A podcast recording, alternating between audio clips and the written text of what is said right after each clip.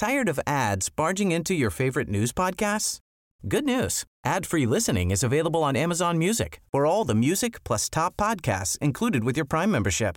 Stay up to date on everything newsworthy by downloading the Amazon Music app for free or go to amazon.com slash news ad free. That's amazon.com slash news ad free to catch up on the latest episodes without the ads.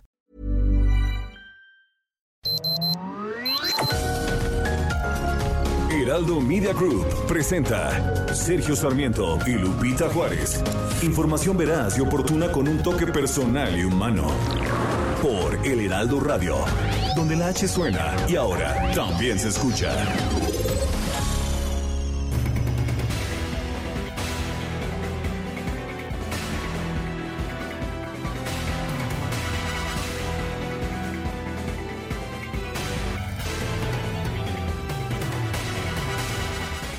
Pues cuando ya todo el mundo pensaba que estaba segura la candidatura de Félix Salgado Macedonio al gobierno de Guerrero, pues resulta que en la Comisión de Fiscalización del Instituto Nacional Electoral, por una votación de tres contra dos, pues se propone quitarle la candidatura a Félix Salgado Macedonio, pero no por las acusaciones de violación que ha tenido, sino porque se ostentó como precandidato a la gubernatura, realizó actos de campaña y no comprobó gastos ante las autoridades electorales. El voto pues dividido por un lado Ciro Murayama, Jaime Rivera y Carla Humphrey en contra Kip Espadas y Adriana Favela.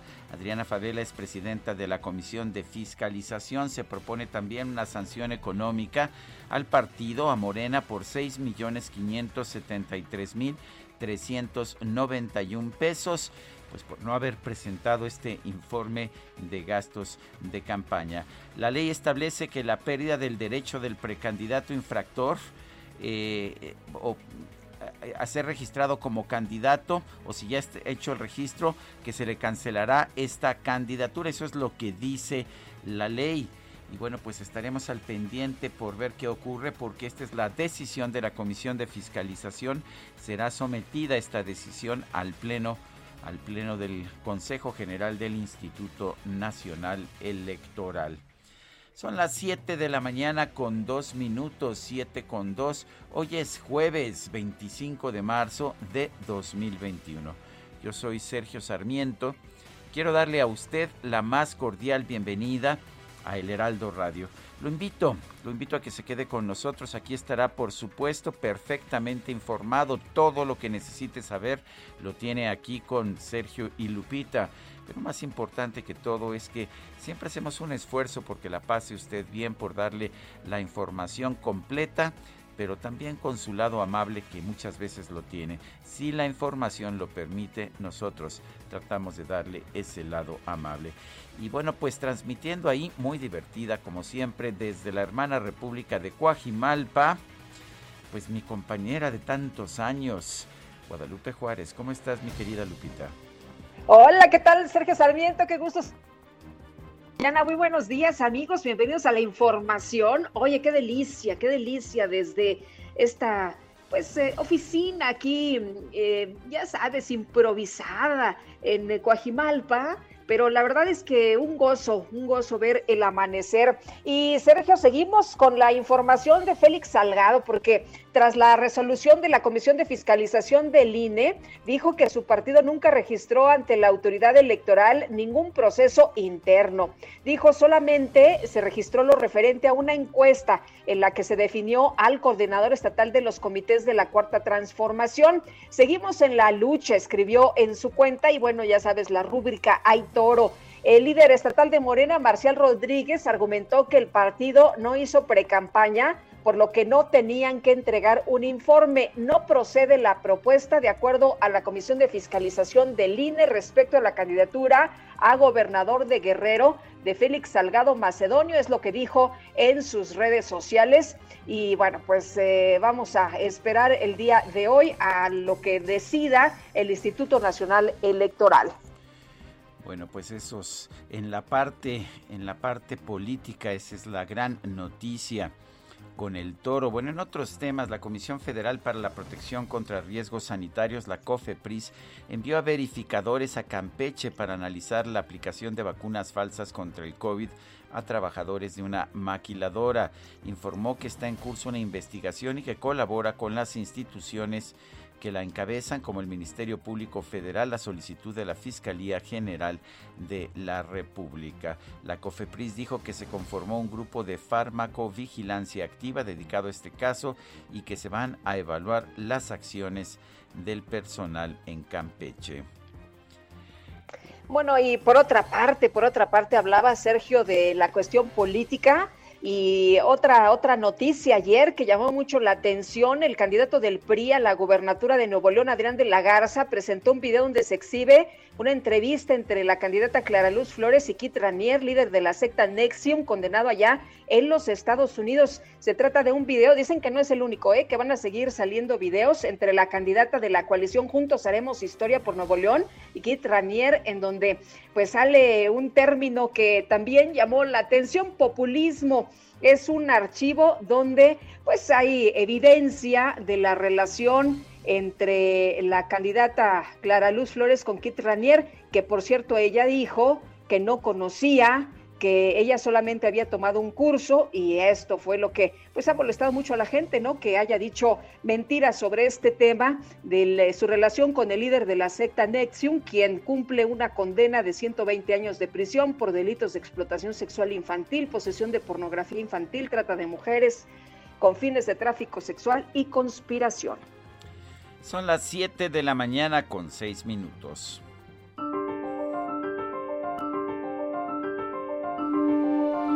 Y vamos a la frase del día. El castigo no es para vengarse, sino para reducir el crimen y reformar al criminal. Elizabeth Fry.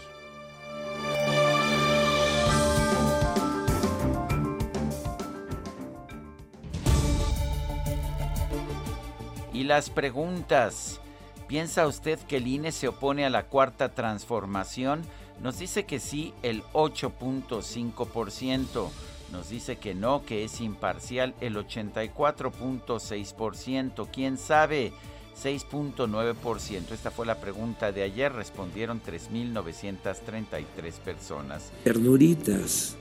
Y esta mañana, esta mañana tenemos ya la siguiente pregunta que ya coloqué en mi cuenta personal de Twitter, arroba Sergio Sarmiento. ¿Cómo debe generarse la electricidad en México? Solo la CFE nos dice 4.3%, solo privados 7.2%, privados y CFE 88.5%. En 31 minutos hemos recibido 1.322 votos. Las destacadas del Heraldo de México. Y vámonos con las destacadas. Lupita, Sergio, amigos. Itzel González, ¿qué tal? Muy buenos días. Excelente jueves 25 de marzo del 2021. Quincena larga, como ya lo mencionabas ayer, pagan hasta la otra semana, así que vamos a tener un fin de semana bastante pesadito, pero ni modo, hay que aguantar porque ahora sí que este mes llega hasta el 31, miércoles 31, jueves primero, así que sí amigos, la vamos a tener larga, pero por lo pronto pues hay que ir guardando, hay que hacer el guardadito para que no nos quedemos en ceros de aquí a una semana. Sergio Lupita amigos, muchísima información que se publica esta mañana en el Heraldo de México, así que vámonos con las destacadas. en primera plana. Hoy se vota en vilo 60 candidatos. La Comisión de Fiscalización del INE aprueba suspender a Félix Salgado y a Raúl Morón por no reportar sus gastos de precampaña. Un año después, casi 200 mil decesos. Hasta este miércoles, las autoridades sanitarias reportaron 199 mil 627 defunciones por COVID cifra equivalente a toda la población de Coajimalpa. Ciudad de México de civilidad, acuerdo solo entre partidos. Claudia Sheinbaum se abstiene de suscribir un pacto político pues su gobierno garantizará las condiciones para la jornada electoral. Estados, Guanajuato, hayan variante inglesa.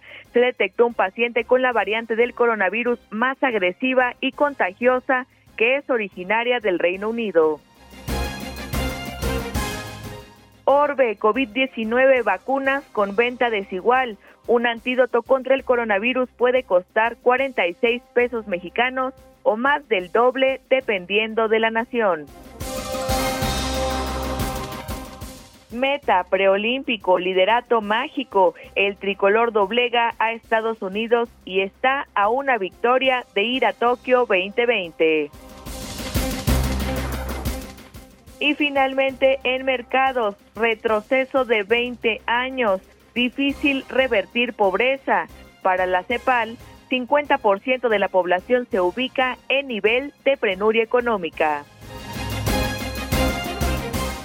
Lupita, Sergio, amigos, hasta aquí las destacadas del Heraldo. Feliz jueves. Igualmente, Itzel, muchas gracias. Buenos días.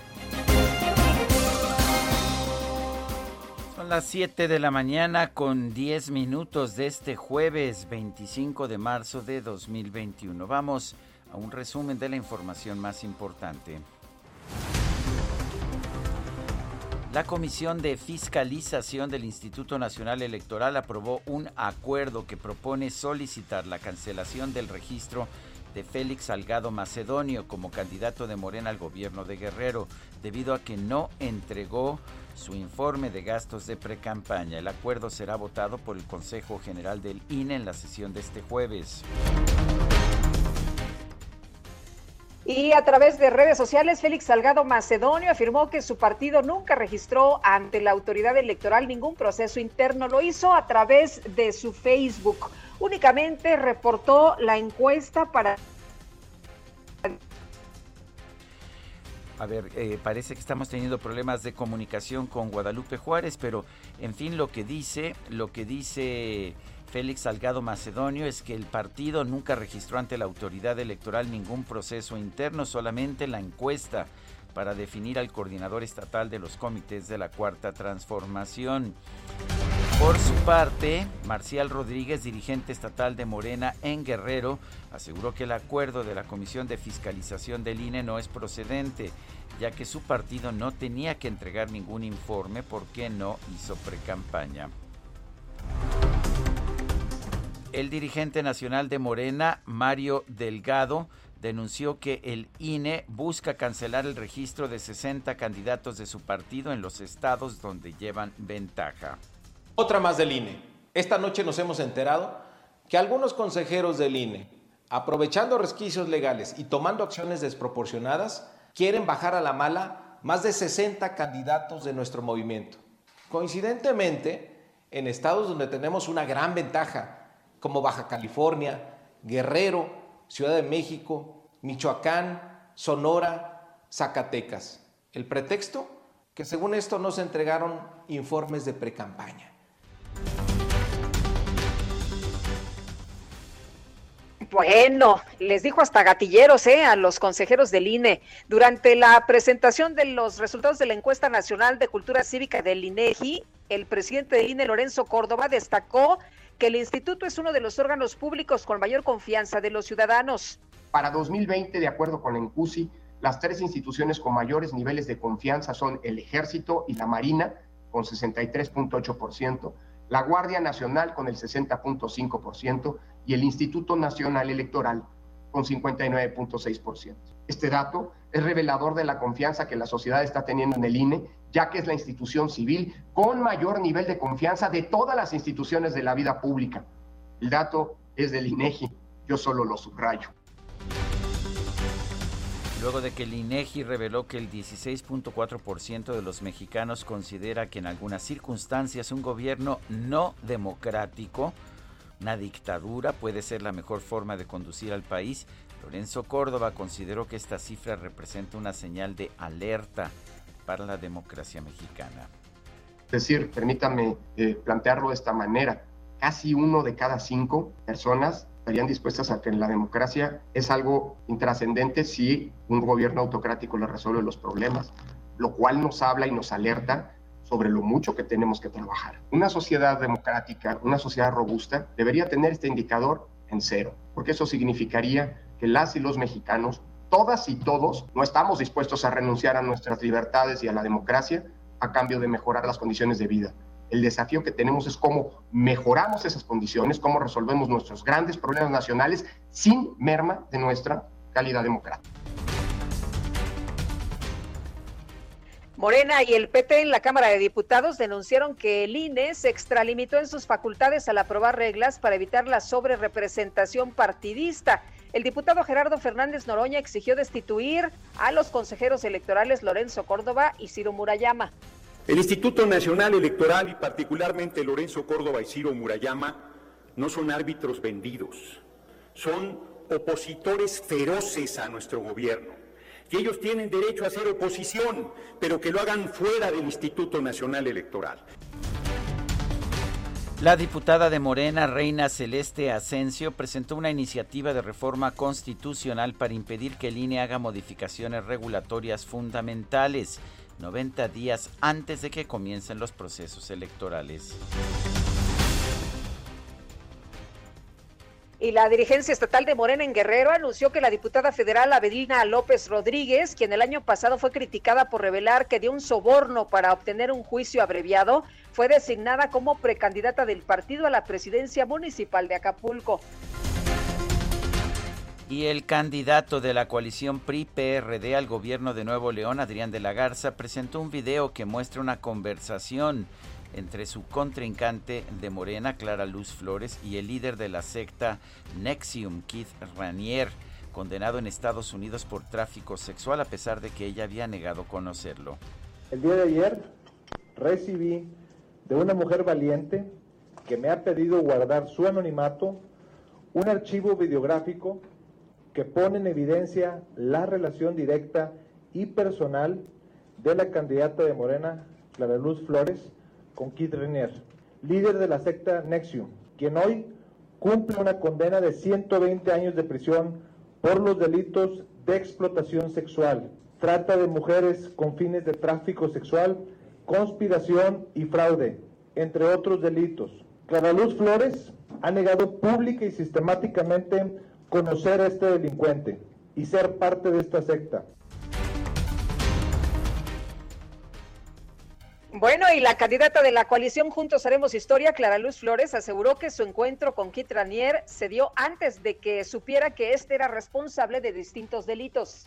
Un encuentro que tuve antes de enterarme, como miles de ciudadanos y distintos liderazgos religiosos, líderes de empresas, líderes de opinión, que fuimos sorprendidos por las mentiras y engaños con la que operó dicha organización y por lo que fue condenado su dirigente por 120 años de cárcel. Que quede claro, no tengo nada que ocultar. Mi error fue participar en un curso de superación personal. Con pena acepto mi falta. La Sala Superior del Tribunal Electoral confirmó una sentencia de la Sala Regional Especializada en la que declara inexistentes las infracciones atribuidas a Morena y a su dirigente nacional, Mario Delgado, por difundir promocionales sobre el Programa Nacional de Vacunación contra el COVID-19. Y el Tribunal Federal de Justicia Administrativa anuló la inhabilitación de dos años y medio que impuso la Secretaría de la Función Pública la empresa Laboratorio Solfran, propiedad del exdelegado del gobierno federal en Jalisco, Carlos Lomelí, debido a que la dependencia aplicó una ley equivocada. Ah, qué curioso que se equivocaron de ley, ¿verdad? ¿Será que no conocían la ley o que querían o que sí conocían a Carlos Lomelí. Ni que querían protegerlo. Bueno, la Secretaría de Energía publicó ayer un aviso en el diario oficial de la Federación para dar a conocer que la reforma a la ley de la industria eléctrica queda temporalmente sin efectos debido a las suspensiones definitivas otorgadas por el juez federal Juan Pablo Gómez Fierro. Y en una carta dirigida a la representante comercial de los Estados Unidos, Catherine Tile, eh, diversas organizaciones comerciales de la Unión Americana pidieron apoyo para revisar las acciones del gobierno de México que ponen en duda su compromiso de cumplir lo establecido en el TEMEC.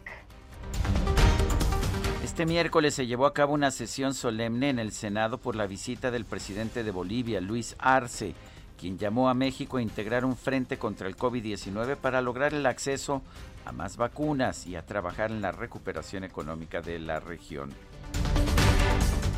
Y durante la sesión solemne, las bancadas de oposición mostraron pancartas para exigir que el gobierno de Bolivia libere a los presos políticos, incluida la expresidenta interina Yanine Áñez. PAN en el Senado aseguró que el verdadero virus que aqueja a México es Morena, por lo que va a insistir en un cambio de la estrategia nacional para enfrentar la pandemia. Además, que se transparente la adquisición de vacunas contra el COVID-19. La Secretaría de Salud reservó por cinco años el expediente de las negociaciones para adquirir la vacuna rusa Sputnik B. ¿Por qué reservó por cinco años? Queda la, duda, ¿no? La pregunta. Algo habrá que ocultar, ¿no? Pues eso es lo que empieza uno a pensar. La Comisión Federal para la Protección contra Riesgos Sanitarios, COFEPRIS, dio a conocer que envió verificadores a Campeche para analizar el caso de la presunta aplicación de vacunas falsas contra el COVID-19. Y las autoridades de la Ciudad de México informaron que la Agencia de Protección Sanitaria clausuró una supuesta clínica instalada en un domicilio particular de la alcaldía Benito Juárez, donde se ofrecían, ¿qué cree usted? Vacunas, vacunas contra el COVID-19, claro, vacunas piratas. A través de Twitter, el canciller Marcelo Ebrard informó que este jueves llegó a México un nuevo lote con un millón de dosis de la vacuna contra el COVID-19 de la farmacéutica china Sinovac estos, este lote era, provenía de o proviene de Hong Kong. Y la Secretaría de Salud Federal informó que en México ya suman 199.627 muertos por COVID-19, además de 2.208.755 casos confirmados. Subsecretario de Prevención y Promoción de la Salud, Hugo López Gatel, aseguró que ante el riesgo de que se presente una tercera oleada del COVID-19 en México, se va a considerar un reajuste en la velocidad de reapertura de las escuelas del país. El gobierno de Chile informó que este miércoles comenzó el proceso de vacunación masiva contra el COVID-19 en la población sana de todo el país. Y en información deportiva, la selección mexicana sub-23 derrotó a los Estados Unidos por marcador de 1-0. Se quedó con el primer lugar del grupo A del preolímpico de la CONCACAF. Bueno, y la tenista mexicana Renata Zarazúa avanzó segunda ronda, la segunda ronda del abierto de Miami, tras vencer en tres sets a la japonesa Nao Ibino.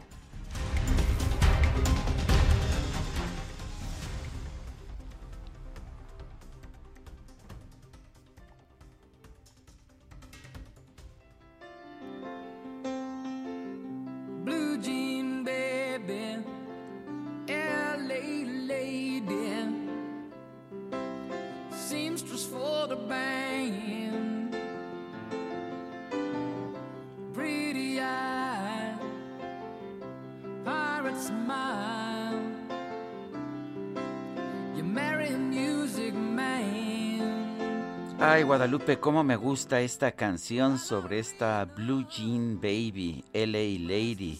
Seamstress for the Band es la costurera del grupo de ojos bonitos y sonrisa pirata que se casará con un hombre musical, con un hombre de la música. Es lo que nos canta Elton John. La, la letra es de Bernie Topping y bueno, pues es una de los grandes éxitos de Elton John. ¿Y qué crees? Hoy cumpleaños Elton John, ¿ya te invitó? Ya me invitó. pero, además, pero, además, hay que dirigirse con respeto a Sir, Elton John. Sí, sí, sí, no, hombre. Hay niveles. Hay niveles, efectivamente. Me encanta, me encanta Elton John. Eh, me gustó mucho, hay gente que no le gustó la, hay personas a las que no les gustó la película de Rocketman, que él mismo estuvo ahí pensando y pues eh, a mucha gente le, como, como que no le, le fascinó del todo, pero a mí todo lo que hace el Don John, la verdad es que me encanta. Y su música y su creatividad a mí siempre me fascina.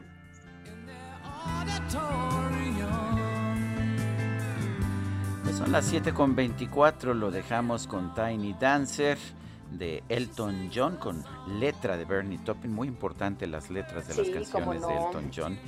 Y bueno, pues lo dejamos aquí, regresamos Guadalupe Juárez y Sergio Sarmiento, regresamos un momento más.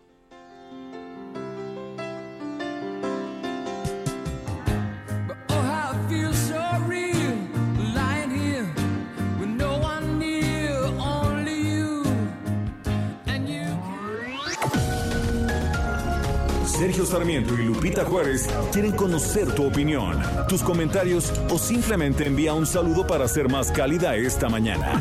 Envía tus mensajes al WhatsApp 5520 109647. Heraldo Radio, la HCL se comparte, se ve y ahora también se escucha.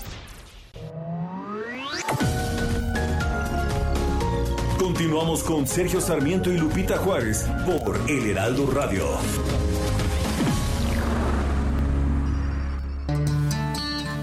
Este jueves se cumplen 210 años de uno de los capítulos más duros de la lucha por los derechos de la mujer ya que el 25 de marzo de 1911 se registró el incendio en la fábrica de camisas Triangle Shirtwaist de Nueva York, donde 123 mujeres y 23 hombres murieron, la mayoría jóvenes inmigrantes de entre 14 y 23 años. El informe de los bomberos indicó que el fuego se originó por una colilla de cigarro mal apagada que fue arrojada en un bote de restos de tela. Sin embargo, la tragedia se debió a que las trabajadoras y sus compañeros no pudieron escapar, ya que los responsables de la fábrica habían cerrado todas las puertas para evitar robos. Al no poder huir, muchas de las trabajadoras saltaron desde los pisos octavo, noveno y décimo del edificio. La mayoría de ellas murieron por quemaduras, asfixia, lesiones por impacto contundente o una combinación de estas causas. Este desastre industrial supuso la introducción de nuevas normas de seguridad y salud laboral en Estados Unidos, además de que impulsó la lucha por los derechos de las mujeres.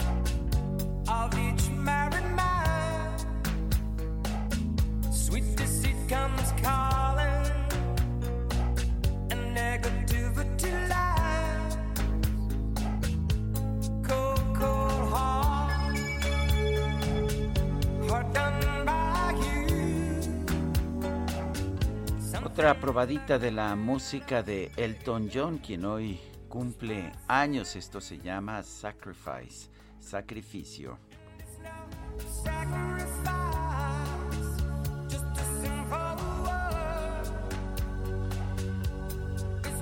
Está cumpliendo 74 años, Sir Elton John.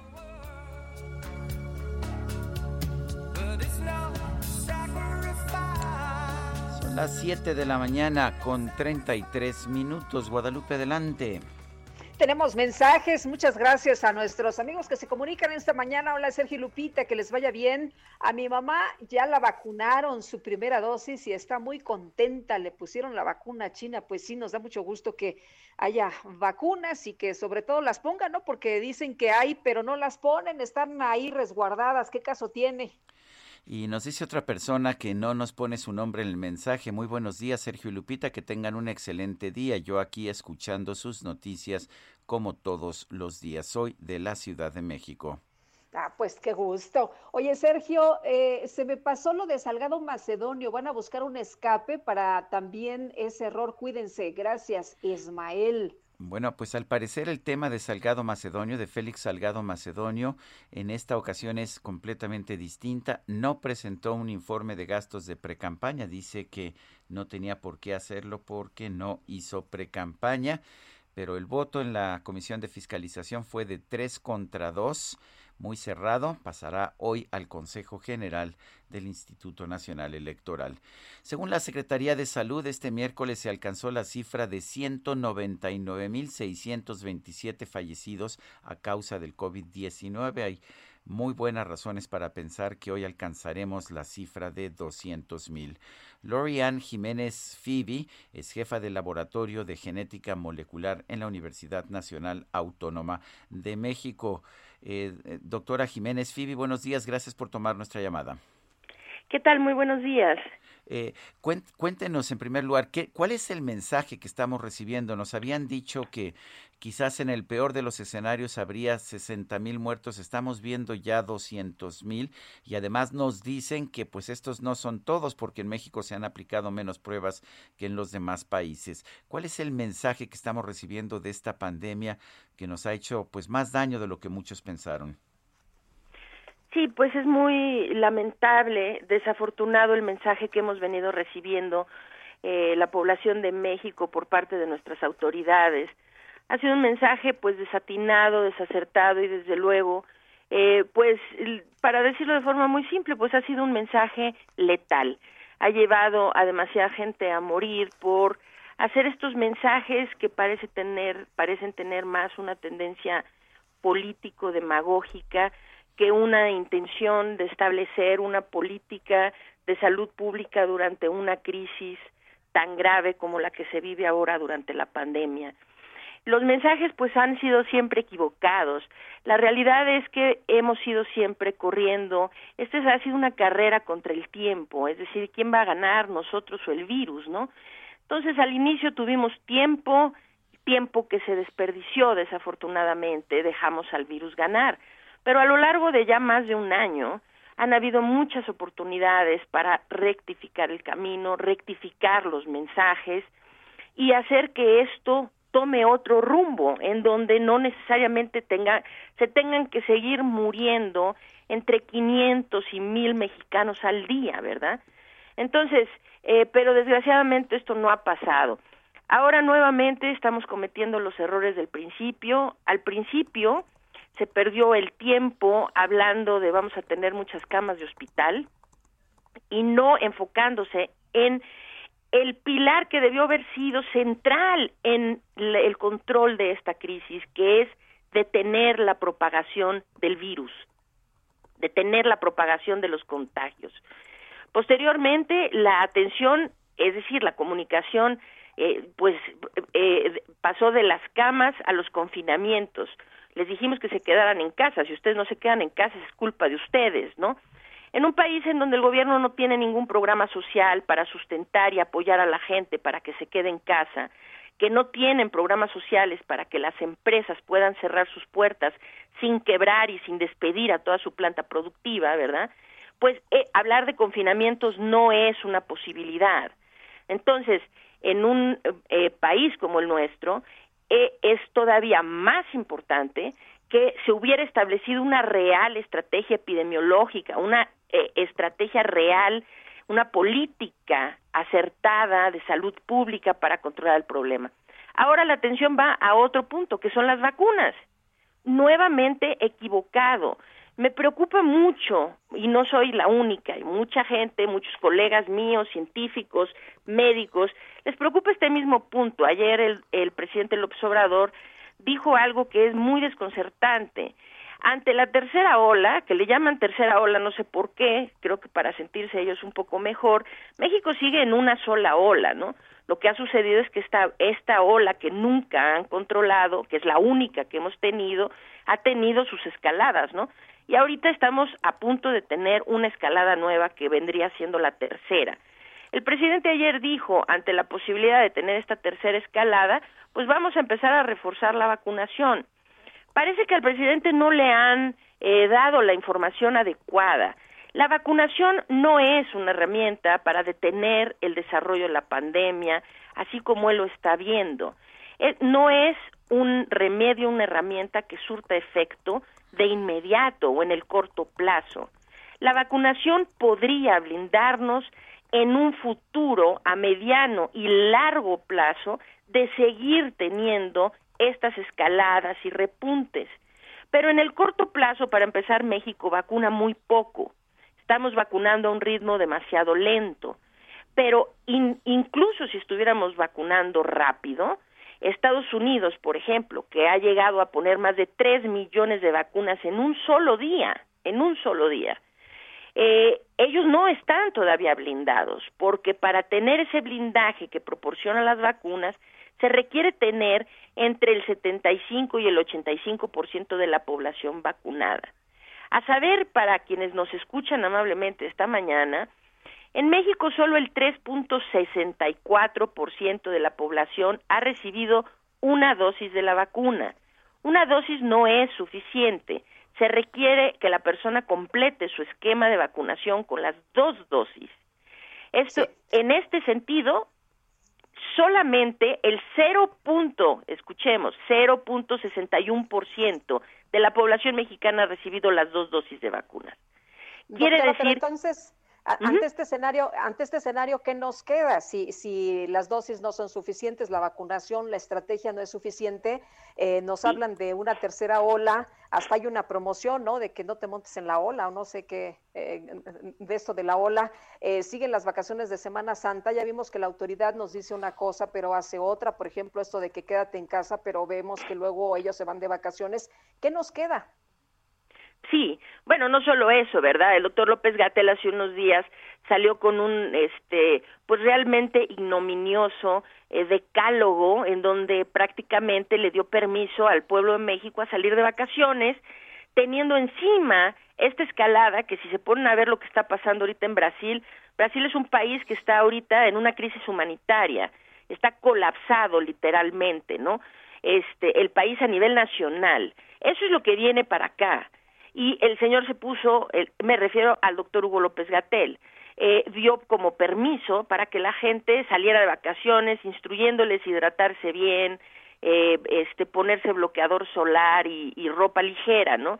Es, es, una lástima. Entonces, sí, claro, Lupita, para eh, contestar la pregunta, eh, pues sí, lo que debemos hacer, el gobierno lo que tuvo que haber hecho desde el principio es contener la dispersión del virus, enfocar todos sus esfuerzos porque, miren, eh, con camas o sin camas, con confinamiento o sin confinamiento, ¿sí? Con vacunas o sin vacunas. Mientras la estrategia gubernamental no esté enfocada en detener la propagación del virus, va a seguir fracasando y aquí vamos a seguir sumando muertos. Entonces, en ese esfuerzo de detener la propagación del virus, la población todos nosotros, la, las personas como ustedes, como yo, la gente, como yo de a pie, ¿verdad? Tenemos un papel muy importante que jugar y ese papel es necesitamos hacer lo posible por detener la propagación del virus. Como lo hacemos, lo hacemos usando el cubrebocas, usando todo el tiempo correctamente el cubrebocas, ventilando espacios, evitando aglomeraciones, Basta ya de este mensaje, el gobierno sigue dando un mensaje que se quedó con la información de hace un año, en donde insiste e insiste en que lávese las manos, lávese las manos, lleve su gel. Esto está muy bien, la gente debe lavarse las manos, sin duda, ¿no? Pero le han dado un sentimiento a las personas que mientras lleven su gel y se lo coloquen cada 30 minutos, ellos están protegidos de COVID y esto es falso. El virus se transmite por vía aérea. Entonces hay que protegerse del contagio por vía aérea. La cantidad de contagios que se dan por la vía de contacto, que sería eso de lavarse las manos, es menos del 10%. Entonces, pues sí, hay que lavarse las manos, hay que protegerse de esa vía de contagio también. Pero lo importante son tres pilares fundamentales para protegernos.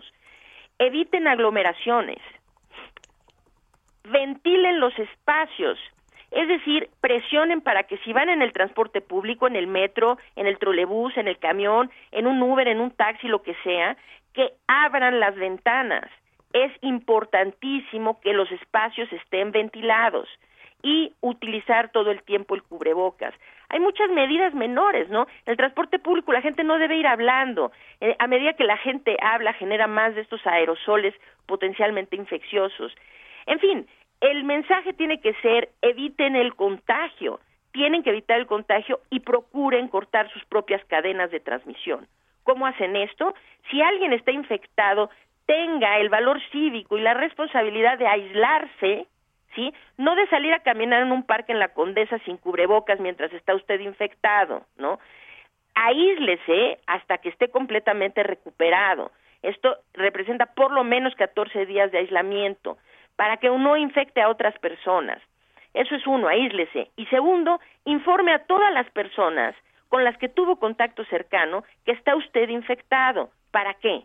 Para que esas personas puedan a su vez aislarse también, hacer una prueba o lo que necesiten para saber si están infectados y si están, se puedan aislar. Esto es una estrategia que el gobierno debería de estar haciendo, pero ante lo, lo, absurdo de que el gobierno no dé estos mensajes, no nos informe correctamente y no tome las acciones que deben ser, pues entonces está en nuestras manos tratar de solucionar el problema. Aquí lo que va a acontecer ahora es que viene un tsunami encima de nosotros y el gobierno va a empezar a echar la culpa es que la gente se fue de vacaciones. No, es que a la gente no se le informó correctamente. A la gente se le dio permiso para ir de vacaciones teniendo esta carrera contra el tiempo de un tsunami em, inminente que nos va a ahogar. Y entonces, pues no es culpa de la gente, es culpa de que las autoridades no han dado los mensajes adecuados. Pues yo quiero agradecerle Lorian Jiménez, Fivey o Phoebe, no sé cómo pronuncia ese apellido. Es Fivey. Fivey. Lorian Jiménez Fivey, jefa del Laboratorio de Genética Molecular en la UNAM. Gracias por hablar con nosotros. Al contrario, un placer estar en el programa. Muy bueno. Gracias. Hasta luego, doctora. Pues hay que tomar nota de todo lo que ha dicho la doctora, ¿eh? eh si el mensaje no es el correcto, bueno, pues hay que hacerle caso entonces a quienes están señalando que no nada más tienes que lavarte las manos. Oye, el subsecretario de Prevención y Promoción de la Salud, Hugo López Gatel, no recomienda el regreso a clases presenciales luego de la Semana Santa. Él dice que los traslados tras viajes podrían reactivar la epidemia de COVID-19, pero por una parte da el decálogo para que te vayas de vacaciones y por otra, pues nos dice esto. Vamos con Gerardo Suárez. Hola, Gerardo. Hola, Sergio Lupita, muy buenos días. El regreso a las clases presenciales en Campeche debe esperar al menos dos semanas después de las vacaciones de Semana Santa para evitar los riesgos de contagios de COVID-19, informó el subsecretario de Prevención y Promoción de la Salud, Hugo López Gatel, luego de participar en la sesión del Consejo Nacional de Autoridades Educativas, el CONAEDU, que se realizó ayer en Campeche, el subsecretario aseguró que la recomendación para este estado y otros en semáforo verde de riesgo bajo es no abrir inmediatamente después del periodo de descanso. Eh, López Gatel explicó que abrir las clases justo después del periodo de asueto es riesgoso, pues las personas que vacacionaron y regresan a sus lugares de residencia pudieron haberse infectado de SARS-CoV-2, lo que implica un riesgo de brote infeccioso en los planteles educativos. Eh, la conclusión hasta el momento, Sergio Lupita, de este, de este CONAEDU, de esta sesión del Consejo de Autoridades Educativas, pues todavía no se estableció una fecha para el regreso a clases en Campeche. Sin embargo, todas las autoridades educativas coincidieron en que es necesario ya abrir las escuelas, pero de forma gradual, escalonada y con evidencia de un buen control de la epidemia. Así que, pues todas estas autoridades educativas van a continuar trabajando para definir qué se va a hacer en Campeche. Este estado pues ya cuenta con un protocolo que elaboraron sus autoridades locales para definir diversas etapas de regreso a clases. Primero, empezando por las zonas eh, de menores, eh, de menor densidad poblacional y luego avanzar hacia las zonas de mayor población. Y bueno, eh, finalmente, Sergio Lupita, las autoridades en este CONAEDU indicaron que se van a continuar los trabajos y la definición de protocolos sanitarios que el subsecretario explicaba que ya desde marzo del año pasado se definieron eh, ciertos filtros sanitarios y ciertas formas de recibir a los niños en las escuelas para eh, este regreso a clases presencial que se espera pues ocurriera hacia mediados de abril en todo caso. Esta es la información que les tengo. Muy bien, muchas gracias por este reporte. Muy buenos días, Gerardo.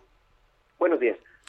Y desde Campeche, donde se está llevando a cabo la conferencia de prensa de esta mañana del presidente López Obrador, Carlos Miguel Aiza González, gobernador de esa entidad, dijo que van a abrir 137 escuelas en comunidades con pocos habitantes, sin conexión a Internet y con semáforo verde.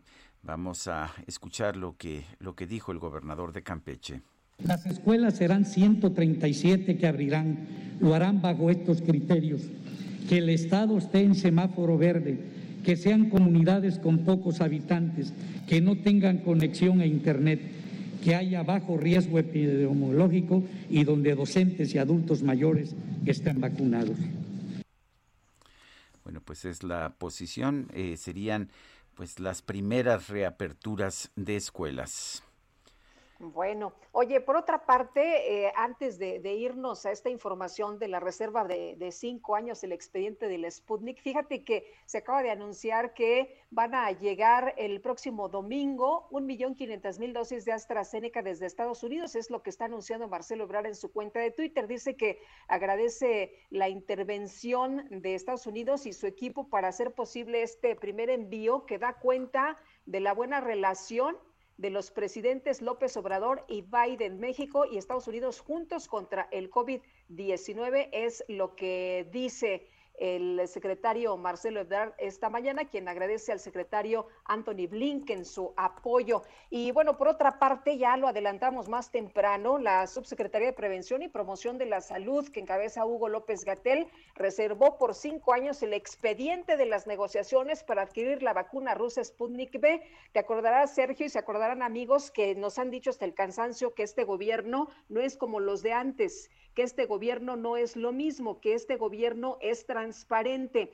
Bueno, en una solicitud de información, eh, la subsecretaría de López Gatel señaló que la clasificación del documento como información reservada es debido a que la divulgación podría comprometer la seguridad nacional, la seguridad pública o la defensa nacional es lo que nos han dicho. No sé de qué forma se pueda comprometer la seguridad nacional o la seguridad pública si nos dicen cómo estuvo una negociación para que nos dieran vacunas, ¿no? ¿O qué les darían a cambio de qué? Pues sí, bueno, pues no sabemos exactamente qué se negoció y no lo vamos a saber, eh, por lo menos en los próximos cinco años. En otros temas, la jefa de gobierno de la Ciudad de México, Claudia Sheinbaum, realizó un recorrido en la unidad de macrovacunación de Coyoacán. Se detectó a adultos mayores que no pertenecían a la alcaldía. Carlos Navarro, adelante. Buenos días, Sergio Lupita. Les saludo con gusto a ustedes, el auditorio bien en el primer día de la quinta fase del plan de vacunación contra COVID para adultos mayores de 60 años o más de la Ciudad de México, especialmente en las alcaldías de Tlalpan y Coyoacán, se detectó que hubo adultos que llegaron con eh, sin documentos o en algunos casos que no eran de la alcaldía. La jefa de gobierno Claudia Sheinbaum señaló que este fenómeno ocurrió en la unidad de macrovacunación en el Centro de Exposiciones de Ciudad Universitaria en la alcaldía Coyoacán que recorrió por la tarde. Escuchemos.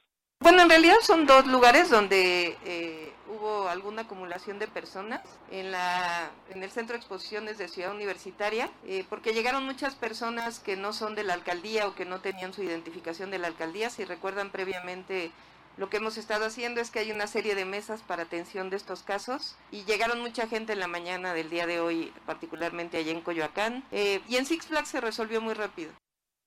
En las seis unidades de macrovacunación en el primer día en Tlalpan y Coyoacán se lograron vacunar alrededor de 27 mil adultos. En la Ciudad de México ya suman más de medio millón de adultos mayores que han recibido la primera dosis. Y también comentarles que en la Ciudad de México, la clínica homopática Villarreal, ubicada en la calle Miraflores, número 206 de la colonia Portales Oriente en la alcaldía Benito Juárez fue clausurada porque venía vacunas falsas contra COVID-19. Dicha acción la llevó a cabo la Agencia de Protección Sanitaria de la Secretaría de Salud Local, que va presentar una denuncia ante el Ministerio Público por la probable comisión de delito asociado a la venta de productos para la salud no autorizados. De acuerdo con la Agencia de Protección Sanitaria, venían las vacunas en mil pesos, en mil pesos venían y en esta en esta situación llegaron al domicilio, no encontraron a nadie y se implementaron las acciones necesarias para clausurar el lugar que se encontraba en la colonia Portales Oriente, en la alcaldía Benito Juárez. Esto se replica después de lo que ocurrió en Campeche la semana pasada. Sergio y Lupita, la información que les tengo. Muy bien, Carlos Navarro, gracias por esta información. Hasta luego, buenos días. Son las 7 de la mañana, 7 de la mañana con 54 minutos. Guadalupe Juárez y Sergio Sarmiento estamos transmitiendo a nivel ah, nacional eh, con decenas de emisoras a todo lo largo y lo ancho de la República y también en el sur de los Estados Unidos, también por heraldodemexico.com.mx. Mándenos mensajes, lo puede hacer al 55 2010 96 47, mensajes de texto, mensajes de voz, es nuestro número de WhatsApp. Y también puede usted mandarnos mensajes a nuestra cuenta de Twitter, arroba Sergio y Lupita. Regresamos en un momento más. Estamos en el Heraldo Radio. Cadena Nacional.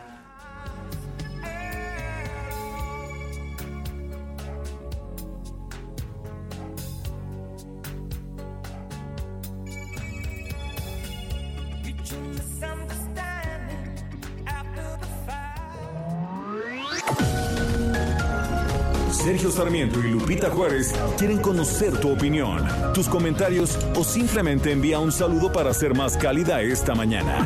Envía tus mensajes al WhatsApp 5520 109647. Heraldo Radio. Continuamos con Sergio Sarmiento y Lupita Juárez por El Heraldo Radio.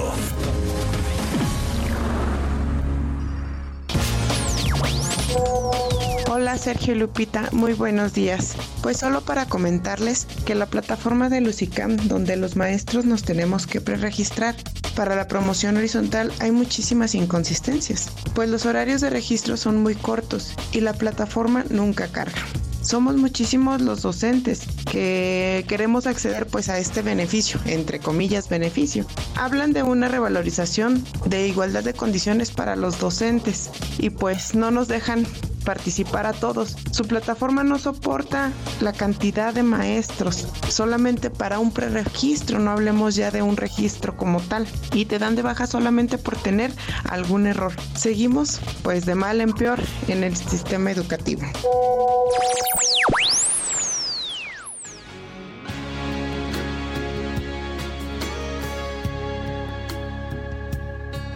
was a time I was everything.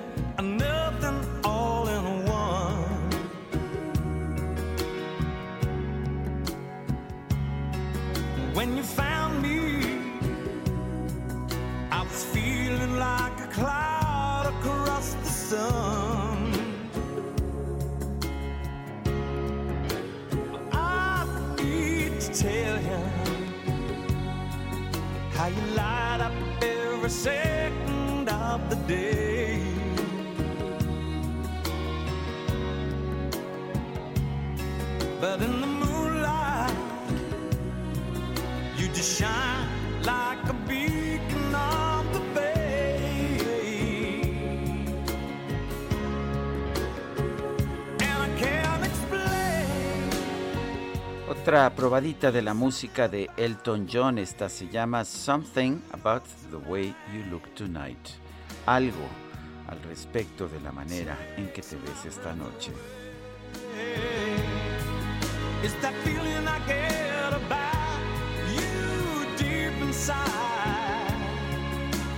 Son las 8 de la mañana con dos minutos. Tenemos mensajes de nuestro público. Así es, tenemos mensajes y esta la pidió Belita Fifi, nos dijo desde muy tempranito antes de que empezara el programa, oigan, yo quiero escuchar esta.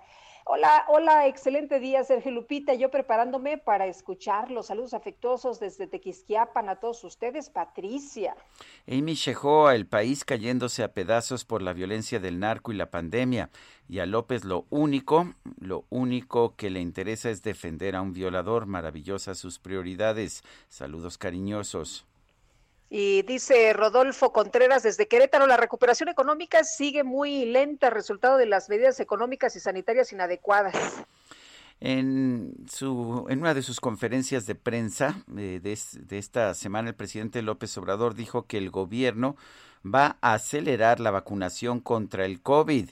¿Y cómo lo va a hacer? Bueno, pues le va a dar la responsabilidad a las Fuerzas Armadas.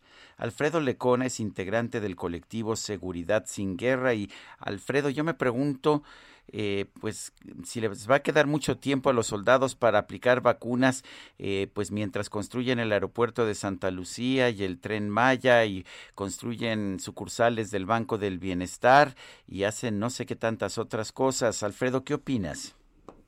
Buenos días, Sergio. Pues eh, sí, estoy completamente de, acuerdo contigo. Yo registré ayer en, un antier en un hilo de, Twitter algo que se le ha denominado el inventario nacional de lo eh, militarizado, porque eh, es una idea que, surgió de Alejandro Madrazo hace casi un par de, años, cuando veíamos que empezaban los militares a hacer cada vez más funciones que les corresponden originalmente a, los civiles, y, ya se registran 34 por lo menos, 34 tareas que este gobierno le ha asignado a los militares o a las instituciones a las que pertenecen, que van desde lo que sabemos muy bien que, como empezó este gobierno con el combate contra el huachicol, que pasa por la custodia de las pipas de Pemex, que, que llega a, a, grado tal de la vigilancia de las fronteras norte y sur, eh, la construcción de cuatro aeropuertos, construcción y administración, o sea, la, la, Sedena eh, controlando y beneficiándose de las rentas que, que salgan de esos aeropuertos. Eh, la, la, construcción de, como sabemos, del tren Maya, eh, apoyos a programas sociales, vigilancia en entrega de recursos de esos programas sociales, remodelación de hospitales, limpieza de sargazo, las aduanas, los puertos, las Islas Marías, en fin, 34 funciones que no están haciendo los, civiles, quienes que, deberían de, hacerlas y que se están otorgando a, los militares. Y esto ya nos pone en un franco camino hacia el militarismo. Por 14 años ha estado instalada ahí en la opinión pública esta palabra de la militarización porque empezó con la militarización de la seguridad pública, con la guerra contra las drogas de hace, eh, que empezó hace 14 años. Pues lo que tiene que ver con la seguridad pública, que es ese fenómeno de militarización, eh, es distinto a este proceso de militarismo que, quiere decir que las Fuerzas Armadas van tomando un papel preponderante en la vida pública y hasta política del país. Y creo que la nota que hoy presenta Animal Político esta mañana sobre eh, eh, la medición del INEGI sobre la inclinación de la democracia en, nuestro país, pues es realmente preocupante. Creo que toda esta propaganda militar que, el presidente eh, se, empeña en fortalecer día a día, que eh, este, este uso que se hace de las Fuerzas Armadas y esa presencia que cada vez se nos mete más en, en la vida de, del país ya arrojan datos preocupantes, como que cuatro de cada diez mexicanos estarían de acuerdo con tener un gobierno militar y ocho de cada diez con tener un líder único. Son cosas que eh, en su eh, conjunto sí. Sí, Alfredo, nos había dicho el presidente en su campaña que eh, pues lo que él quería era regresar a los militares, ¿no? Que los militares no tendrían por qué estar en las calles, esa era la promesa. Sin embargo, pues ahora muy distinto lo que estamos viendo y como tú lo mencionas, mencionas que es preocupante. De hecho, incluso hasta en el propio eh, gabinete, ¿no? El, eh, ingeniero Arganis eh, de, Comunicaciones y Transportes el otro día dijo, pues a lo mejor me corren, pero pues los ingenieros militares están de moda, tendría que hacer el trabajo los ingenieros civiles. Así es, y es el segundo secretario de Comunicaciones y Transportes que hace comentarios en, este sentido, porque recordemos que Jiménez Aspriu se fue precisamente por, por que se opuso a la militarización de los puertos. Entonces, pues creo que el diagnóstico de, de, quienes al interior del gobierno están inconformes o preocupados por, por esto, Lupita, es, es, es, eh, es cierto. Es, es, una ruta que, que, es indeseable para cualquier eh, eh, democracia. Poder político y poder económico que acumulan las Fuerzas Armadas es poder político y poder económico que no se les va a, que no se va a terminar cuando se vaya el presidente. El presidente se, se irá en 2024 y, y se va a quedar todo esto para que las propias Fuerzas Armadas empiecen a participar más en la vida política, en la vida pública, o para que llegue un, un, personaje con un talante aún más autoritario que pueda hacer uso de, de toda esta infraestructura que se ha construido, esta, esta infraestructura militar. Y, y qué bien que recuerdas los tiempos de opositor del presidente López Obrador, porque por ahí de 2011 el mismo presidente decía que no se debe usar a las Fuerzas Armadas para suplir las incapacidades de los gobiernos civiles. Ahora, ¿sí te preocupa? ¿Te preocupa que, por ejemplo, un ejército como el nuestro, que ha sido muy leal, muy constitucional, pudiera pues tratar de asumir responsabilidades eh, políticas que hemos visto en otros países de Latinoamérica? Sí, sí es muy muy preocupante porque eh, pues realmente la vida de las la, naturaleza de las de las fuerzas armadas pues por ser una institución armada por tener eh, eh, las facultades que, que, tienen el poder que, que tienen pues uno no puede predecir el futuro y decir que se van a mantener en esa sintonía. El discurso creo que de, la lealtad al, presidente tiene que ver con la naturaleza propia de, de las instituciones castrenses que, son de, disciplina, de, verticalidad, pero eh, eh, los ejemplos en la propia América Latina sobran de, del, del, riesgo que es que se acumulen que se acumule poder militar. Hoy, por ejemplo, el, el, gobierno de Brasil está soportado prácticamente por, por, los, militares. Lo que soporta al gobierno de Bolsonaro creo que es eh, son los militares y, los evangelistas, ¿no? Entonces, son, son, poderes fácticos que tienen que estar controlados, que la concepción misma de la democracia, de un, de un Estado democrático de derecho, y es el caso de nuestra Constitución de 1917, puso claramente esa, esa expulsión o esa, o esa división entre lo militar y, y, lo civil para que uno no se entrometa con, con, el otro, porque en nuestra propia historia está ahí el, el uso que se, que se le puede dar, el mal uso que se le puede dar a las instituciones eh, armadas. Entonces, más allá de la seguridad pública, que fue la puerta de entrada para todas estas funciones, eh, por supuesto que, que, que, a mí me preocupa profundamente, eh, no es propio de una democracia, no es propio de un sistema constitucional y de un sistema democrático de, de, derecho que las Fuerzas Armadas tengan esta preponderancia y esta participación en la vida del país. Ahora, Alfredo, lo que nos ha dicho, o, bueno, lo que sabemos es que el presidente desconfía de todos los demás y el argumento para la participación del ejército es la corrupción y los costos. ¿Tú le compras esto al presidente? No, de ninguna forma. E, este, este discurso de la impolutez que el presidente trata de construir todos los, los días, de, entrada no se sostiene. No se sostiene porque eh, hay investigaciones periodísticas ya, creo, de, de, de sobras. Aida Gallegos ha hecho trabajos eh, fantásticos en el país, en el Universal, donde se da eh, cuenta de cómo eh, las Fuerzas Armadas, o la SEDEN en este caso, muy, muy particularmente, ha incurrido en esquemas de, triangulación de, recursos que nos recuerdan mucho incluso a la, famosa estafa maestra. ¿No? La, utilización de empresas fantasmas para poder distribuir, operar y, malversar recursos públicos en los contratos de que se les asignan y, creo que no, no, no se sostiene. Pero digo, es algo con lo que el presidente eh, sabe eh, dialogar, sabe eh, trabajar, sabe construir discurso político con la confianza. Y la confianza que la gente tiene en las Fuerzas Armadas es innegable, pero también es un fruto de, de, estar cada vez metiéndonos más lo militar en, en, la vida y en el debate nacional y presentándose como como el salvador, presentando al ejército y a la marina como los salvadores de esta larga noche neoliberal, como ha dicho el presidente. Entonces, el escritura, por ejemplo, el corredor del Istmo a, a la marina, con, el, con, con este argumento de que es para evitar una privatización e, en el futuro. O esto que comentaba eh, eh, Sergio al, al, inicio, que es eh, ahora van a aplicar vacunas, ahora serán los médicos militares quienes van a ampliar el, el plan de, de, vacunación porque pues la vacunación no va bien, no va al ritmo deseable para cumplir las metas que el propio gobierno se puso. Y la pregunta aquí es, ¿y por qué no voltear a ver lo civil? ¿Por qué no voltear a ver un sistema de, nacional de vacunación que ya existía eh, para poder resolver los problemas ahora a, través de las Fuerzas Armadas, que el propio gobierno general no volteara a ver inicialmente ese sistema nacional de, de vacunación. Entonces, así es como, como pues, sutilmente todos los días se nos van anunciando más y más y más tareas que va haciendo eh, el, ejército por estas incapacidades, en palabras del presidente, de, los gobiernos civiles, eh, y pues es, es, realmente algo, algo preocupante. Alfredo Lecona, integrante del colectivo Seguridad sin Guerra, gracias por hablar con nosotros. Al contrario, muchas gracias a ustedes, un fuerte abrazo.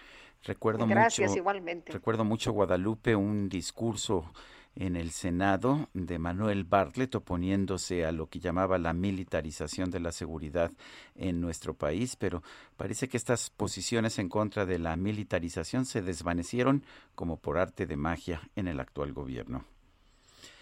Así es, Sergio. Y bueno, pues ahora los militares están metidos hasta en las vacunas. Vámonos ahora con Mónica Reyes. Gracias, Sergio Sarmiento, Lupita Juárez, ¿cómo están? Muy buenos días. Pues aquí felices y contentas porque vamos a platicar del marco de la cara. Sí, claro, me van a decir los ojos, las cejas. No, hoy es el cabello. Mascarillas, cubrebocas, lo primero que se ve, nuestra melena, ese cabello que bueno, debemos de cuidar a cualquier edad. Sujei Abrego, muy buenos días, qué gusto saludarte. Qué bonito cabello tienes, ¿cómo le haces? Ay, muchas gracias, Moni. Es que estoy usando el tratamiento capilar único, que lo, me, lo que más me gustó es que es una solución que aplico en las mañanas, me doy masaje en mi cuero cabelludo y me peino pues como acostumbro. Y en la noche, antes de dormir, aplico otra solución y me doy masaje. Recordemos que en la noche cuando dormimos se regeneran las células. Bueno, lo que hace esta solución es que destapa el folículo y empieza a crecer el cabello, pero sobre mm. todo si tu cabello es débil o frágil, empiezas a notarlo resistente, más grueso y con volumen. Así que oh. es el momento de marcar al 800 23 mil o ingresar a granfin.mx porque hay promoción. Esa promoción la queremos conocer, hombres y mujeres. ¿De qué se trata? Bueno, sabemos que tratamientos de este tipo tienen un precio aproximado de dos mil pesos. En estos momentos, hasta que acabe el programa, es completamente gratis. Solo pagan los gastos operativos que son los impuestos y los envíos, pero nos solidarizamos, así que aprovechen porque van a recuperar seguridad, autoestima y carisma. ¿Cuántos cabellitos? 1700 garantizados, Moni. Garantizados. en un mes. Yo creo que en menos, porque yo en 15 días ya sentí mi melena mucho más grande, así que marquen al 800 mil o ingresen a granfin.mx. Perfecto, amigos, a marcar, a marcar. Gracias, Ujei. Hasta pronto. Regresamos con ustedes, Sergio Sarmiento, Lupita Juárez. Gracias, buen día. El Químico Guerra con Sergio Sarmiento y Lupita Juárez. Químico Guerra, ¿cómo estás? ¿Qué nos tienes esta mañana? Pues otras noticias, Sergio Lupita. Fíjense que la mayor parte de nosotros los seres humanos consideramos que las plantas, pues ahí están, no, no sienten, no tienen eh, ojos, no tienen oídos, pero sin embargo, fíjense, las plantas pueden ver, oír, oler y responder ante retos ambientales y peligros en su entorno, especialmente ante patógenos virulentos. Así como nosotros ahorita a través de la vacuna vamos a poder responder a los patógenos, no a través de la creación de anticuerpos, pues fíjense que las plantas también esto lo logran con la ayuda de eh, cientos de proteínas en las membranas que presentan a los microbios o que los más bien que los presienten a los microbios y otros agentes estresantes. Un equipo internacional de científicos basados en Europa, Canadá y los Estados Unidos, liderados por el doctor Yusef Begnadir, director del Instituto Gregor Mendel de Biología Molecular de Plantas en Viena, eh, eh, eh, publican ahora en la revista Nature un trabajo pionero que por lo menos a mí, Sergio Lupita, me ha dejado con la boca abierta de asombro. Solo una pequeña porción de estas proteínas sensoriales han sido estudiadas con la genética clásica y el conocimiento de cómo funcionan para formar complejos una con la otra es muy limitado. Este grupo de científicos ha creado el primer mapa de redes para 200 de estas proteínas. Este mapa demuestra cómo eh, unas pocas proteínas clave actúan, fíjense, como si fueran unos nodos maestros, unos centros para la integridad de las redes. Este mapa revela también interacciones hasta ahora desconocidas. Estoy citando a los investigadores. El entendimiento de estas interacciones nos pueden eh, guiar a formas para incrementar la resistencia de las plantas a los patógenos o inclusive a otros agentes estresantes como el calor, la sequía, la salinidad o el shock por frío. Esto, Sergio Lupita, frente a lo que nos está eh, se nos está viniendo encima con el calentamiento global, es fundamental para mantener los cultivos. Este trabajo, sigo citando, puede proveer un mapa de ruta para futuros estudios alrededor del mundo. Esto lo escribe el doctor Timothy Houghton, también del eh, investigador de este grupo, él es de la Universidad de Alabama en Birmingham. El novedoso mapa de interacción comprensivo de redes se enfocó en una de las clases más importantes de estas proteínas sensoriales, lo que se llaman las quinasas receptoras ricas en leucina, las LRR receptoras, que son estructuralmente similares a las receptoras humanas, y esto tiene para nosotros también implicaciones importantes. Las quinasas LRR son una familia de proteínas existentes en plantas que son responsables principalmente para censar el entorno. O sea, estamos descubriendo que el reino vegetal es mucho más elaborado, está más desarrollado y sienten, fíjense, oyen, presienten cuando viene un patógeno, etcétera, o sea, casi con un cierto grado de inteligencia. Son eh, conocimientos nuevos que nos indican cómo el ser humano está entendiendo su entorno a través de la razón, de la investigación y que esto puede derivar, Sergio Lupita, en nuevos medicamentos, respuestas a situaciones de patógenos y es un avance muy importante para el conocimiento científico, Sergio Lupita. Pues como siempre, Químico, gracias y un fuerte abrazo. Igualmente para ustedes. Hasta luego, muy buenos días. Sí, bueno, las fracciones parlamentarias de Morena y del PT han señalado pues que podría impulsarse un juicio político y la destitución de los consejeros electorales Lorenzo Córdoba, que es el consejero presidente del INE, y Ciro Murayama, tras acusarlos pues de frenar, de frenar la llamada cuarta transformación. De hecho, hoy el presidente ha mencionado que hay una estrategia en contra de Morena para evitar que logren la mayoría en la Cámara de Diputados. Y vamos a platicar con Claudia Pastor, ella es integrante de la Comisión de Puntos Constitucionales en la Cámara Baja y diputada por el PRI. Claudia, gracias por aceptar la llamada. Buen día. Hola, muy buenos días. ¿Cómo están Sergio y Lupita? Muchas gracias por este espacio. Un saludo a todo su auditorio. Eh, gracias, Claudia. ¿Usted ve que los consejeros electorales Lorenzo Córdoba y Ciro Murayama estén tratando de acabar con la cuarta transformación, estén asumiendo posiciones políticas? A ver, déjenme platicarles, ayer en la Cámara de Diputados tuvimos un debate muy, muy encendido en la agenda política en torno al acuerdo emitido el 19 de marzo por el Instituto Nacional Electoral. Y, y, les comento prácticamente qué es lo que pasa. En la asignación, en la elección de 2018, Morena, el PT y el PES se coaligaron para ir unos por 142 distritos y los otros dos por 75 y 75. De esos distritos, Morena ganó 98, el PT ganó 58 y el PES ganó 56. Sin embargo, dentro de los distritos y de los este, espacios para el PT, se inscribieron a 32 candidatos de Morena y en el del PES a 25 candidatos de Morena. Esto fue motivo de reclamo por el Partido del Trabajo en la sesión de asignación del Consejo General, al decir que les estaban quitando sus triunfos por imposiciones de Morena. ¿Esto qué ocasiona? Ocasiona dos cosas. Lo primero es que toda la votación de válida emitida de la coalición Juntos Haremos Historia equivale al 45%, por lo cual solamente podrían tener 268 diputados, gracias a los dos principios limitantes que están en la Constitución que nadie por arriba del 8% de su votación y nadie más de 300 distritos por ambos principios.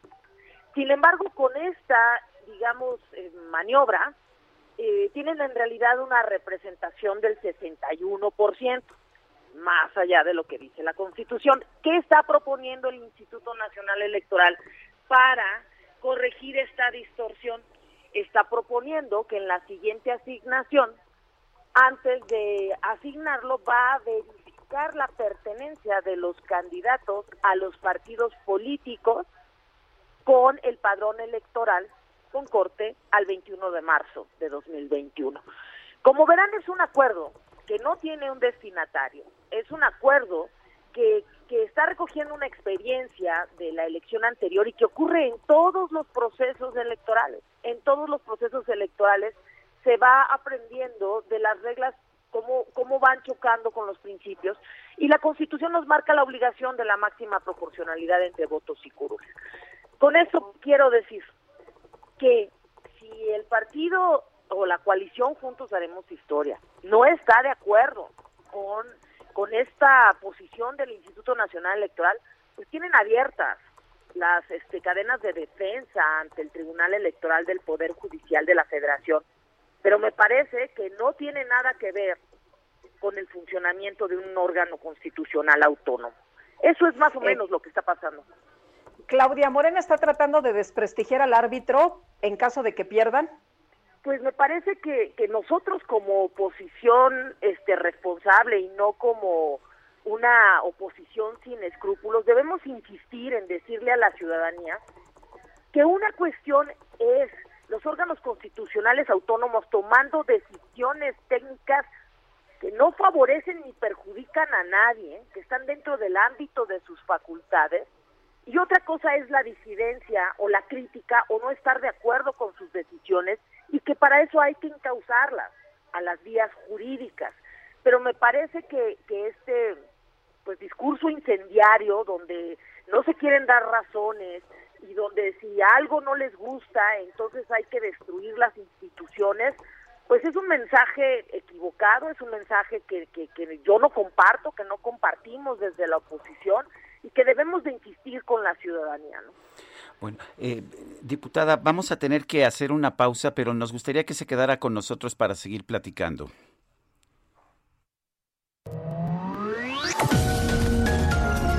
Sergio Sarmiento y Lupita Juárez quieren conocer tu opinión, tus comentarios o simplemente envía un saludo para ser más cálida esta mañana. Envía tus mensajes al WhatsApp 5520 109647. Heraldo Radio. La HCL se comparte, se ve y ahora también se escucha.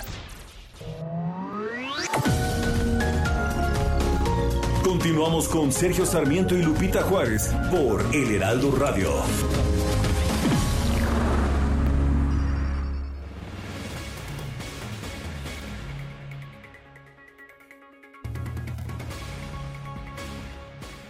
Las 8 de la mañana con 30 minutos. Le ofrezco una disculpa a la diputada Claudia Pastor, eh, diputada por el PRI. Lo que pasa es que tenemos que hacer cortes en decenas de estaciones en toda la República y los tenemos que hacer al, en un momento exacto. Pero, a ver, lo que usted... entiendo perfecto. Lo que usted nos está diciendo es fundamentalmente que el partido Morena encontró una forma de darle la vuelta a la restricción que establece el artículo 54 de la Constitución de que no hay una sobrerepresentación de más del 8%.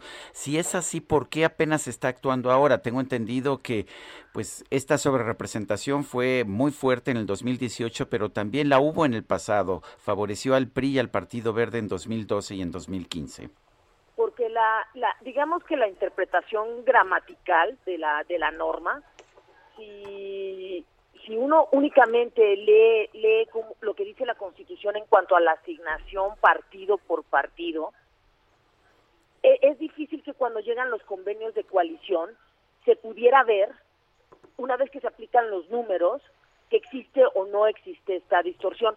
Yo desconozco si en las elecciones anteriores hubo impugnaciones de la asignación, pero lo que sí estoy segura es que en el 2018 y no por el partido eh, del revolucionario institucional, el partido del trabajo, el PT, integrante de la coalición Juntos Haremos Historia, fue quien planteó esto en el Consejo General del INE de 2018, reclamando que le estaban quitando triunfos por la imposición de candidatos de Morena.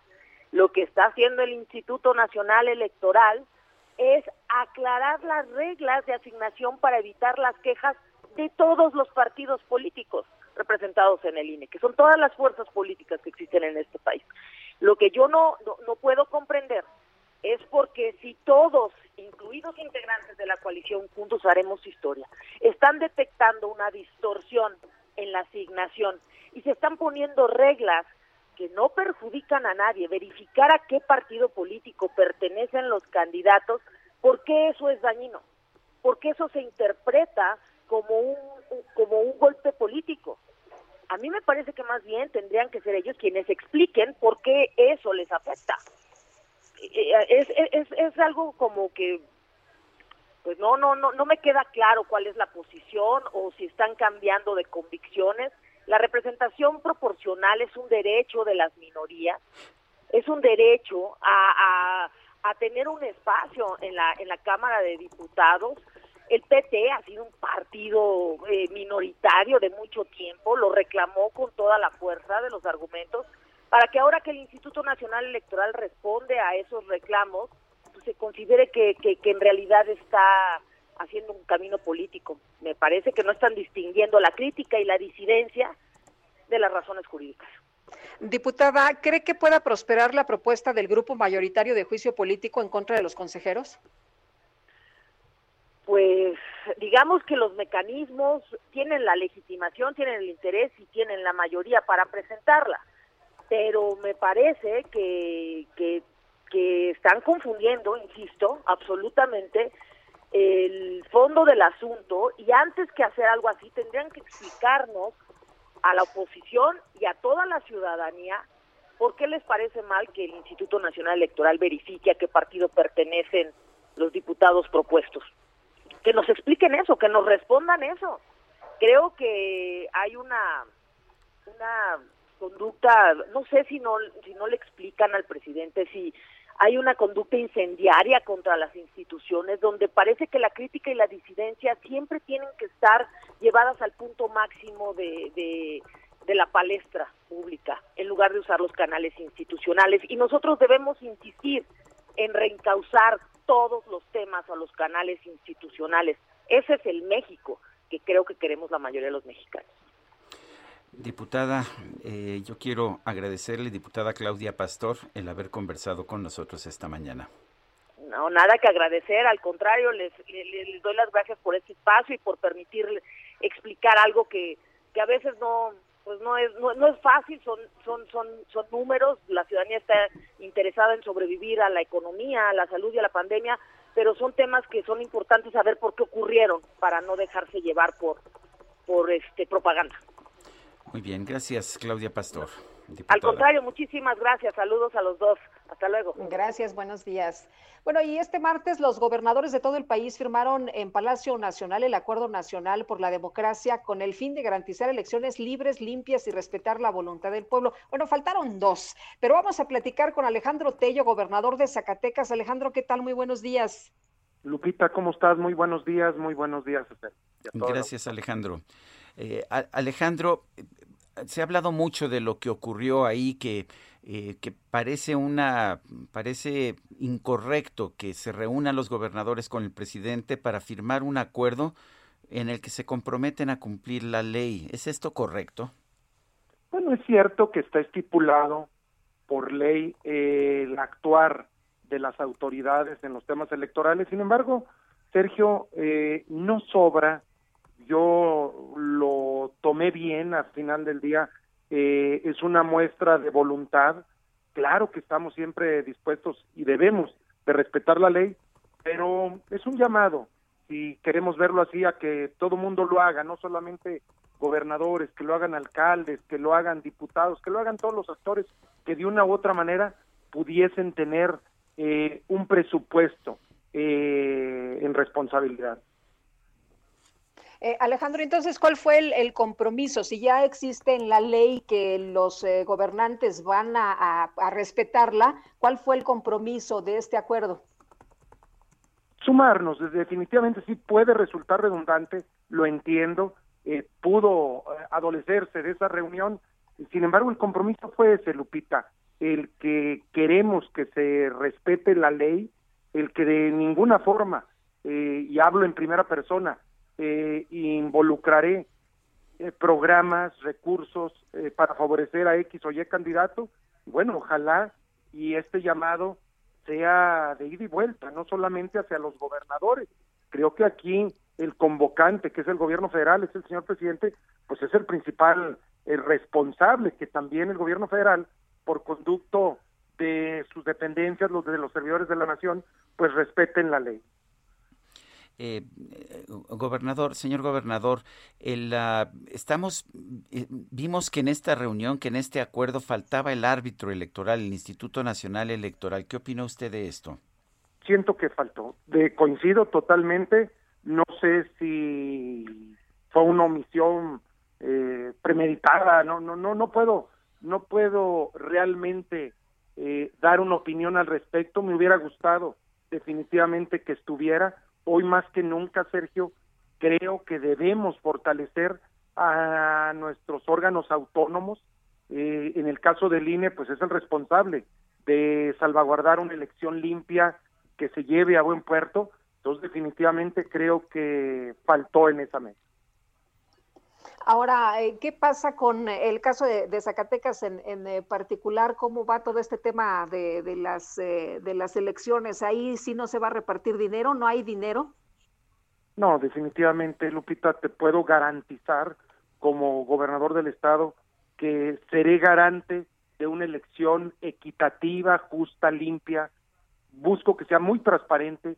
Ojalá y los candidatos, no solamente al gobierno del estado, sino a todos los espacios que están en disputa eh, prevalezcan el diálogo, la propuesta y no la descalificación, la guerra sucia. Si todos nos sumamos, creo que podemos sacar un proceso pues ejemplar. Eh, señor gobernador, eh, ha habido cuestionamientos también acerca de la forma en que se llevó a cabo pues esta reunión en Palacio Nacional. Nos habíamos acostumbrado que en el, que en el pasado eh, cuando los gobernadores acudían todos a reunirse con el presidente, antes en Los Pinos, ahora en Palacio, y bueno, ahora es en Palacio Nacional, pero había una especie de herradura, de mesa de herradura, los gobernadores estaban en una posición de igualdad.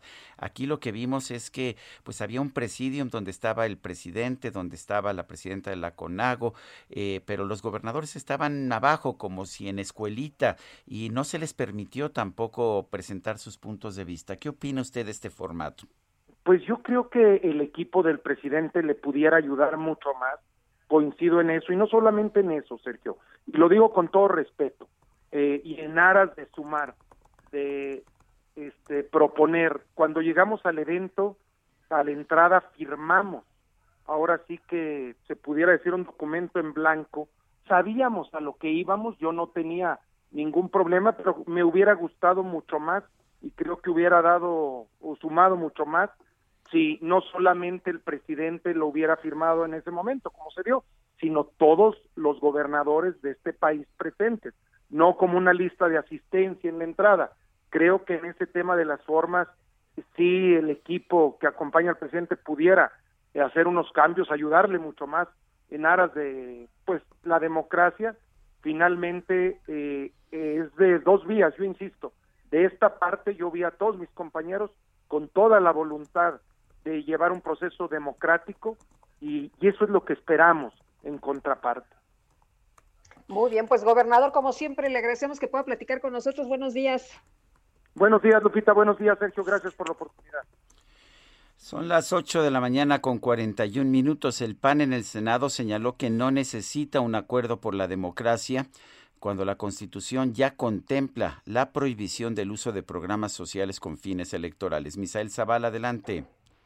Sergio, buenos días, buenos días al auditorio. Efectivamente, la bancada de Acción Nacional en el Senado rechazó este acuerdo por la democracia que impulsa el presidente Andrés Manuel López Obrador y lo tacharon, eh, tacharon al mandatario de simular un documento solo para decirle a su público que es un demócrata. En una conferencia de prensa, el coordinador en funciones del PAN en la Cámara Alta, Erandi Bermúdez, afirmó que el país no necesita este acuerdo por la democracia cuando ya la Constitución contempla la prohibición para el uso de programas eh, sociales con fines electorales.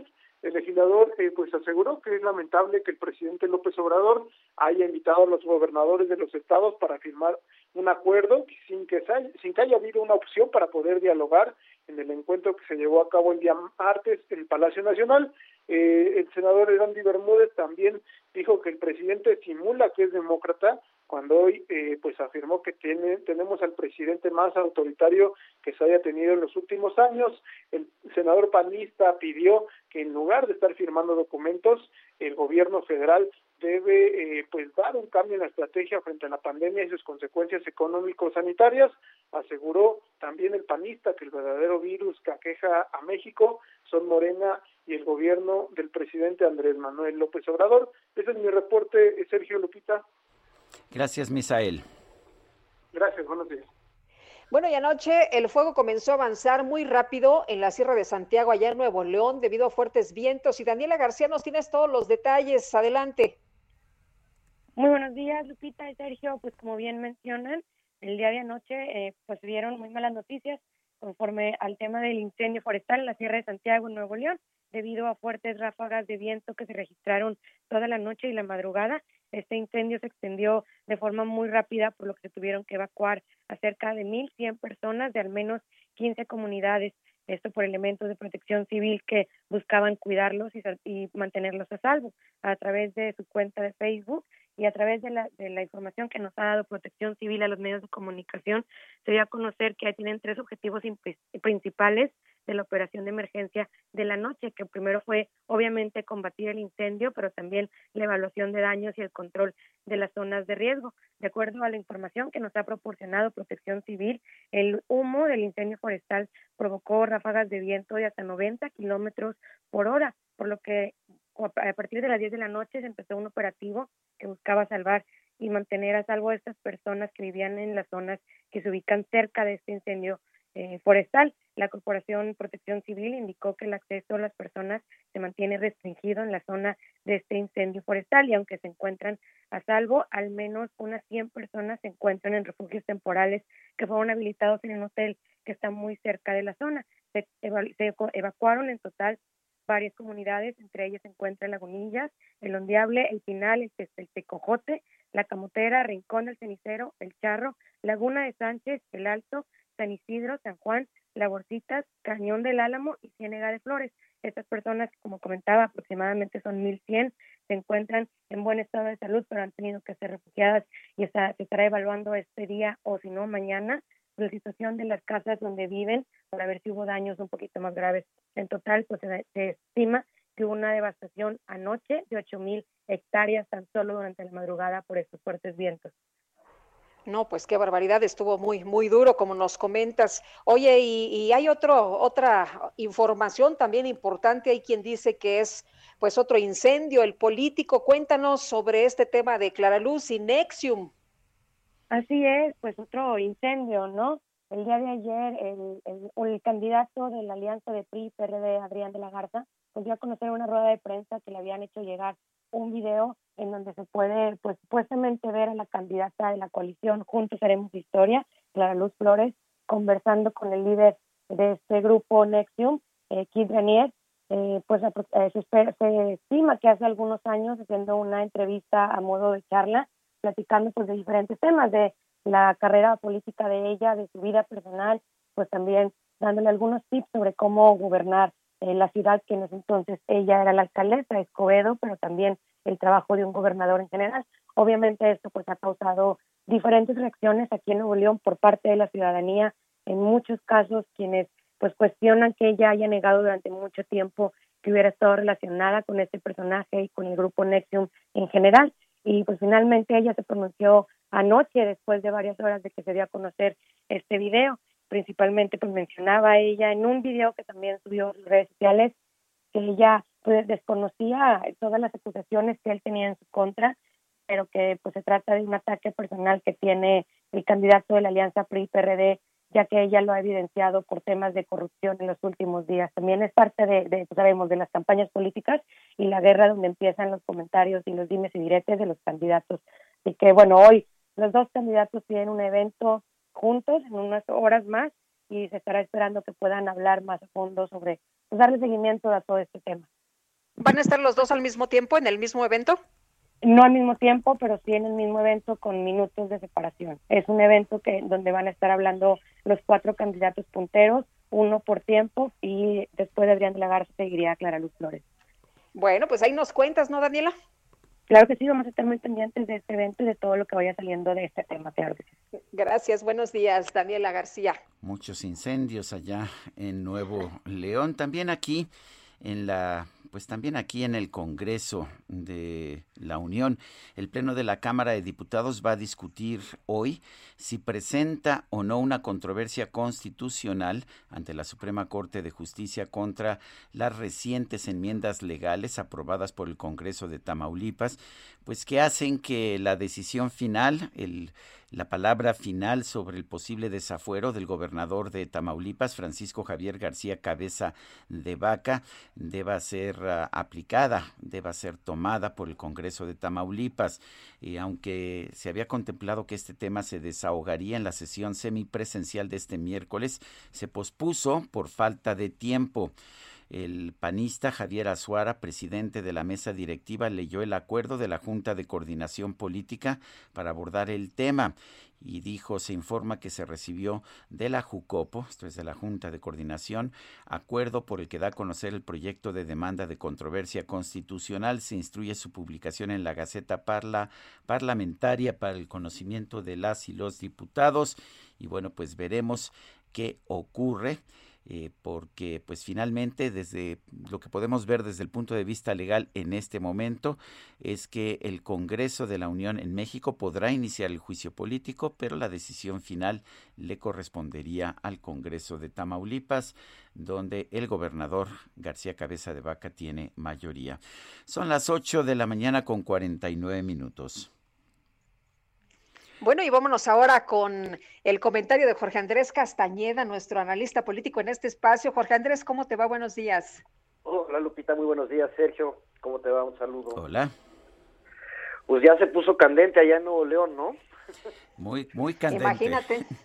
Y dicen que no es el único video que va a lanzarse, ¿eh? que tienen más videos, por cierto, de Clara Luz.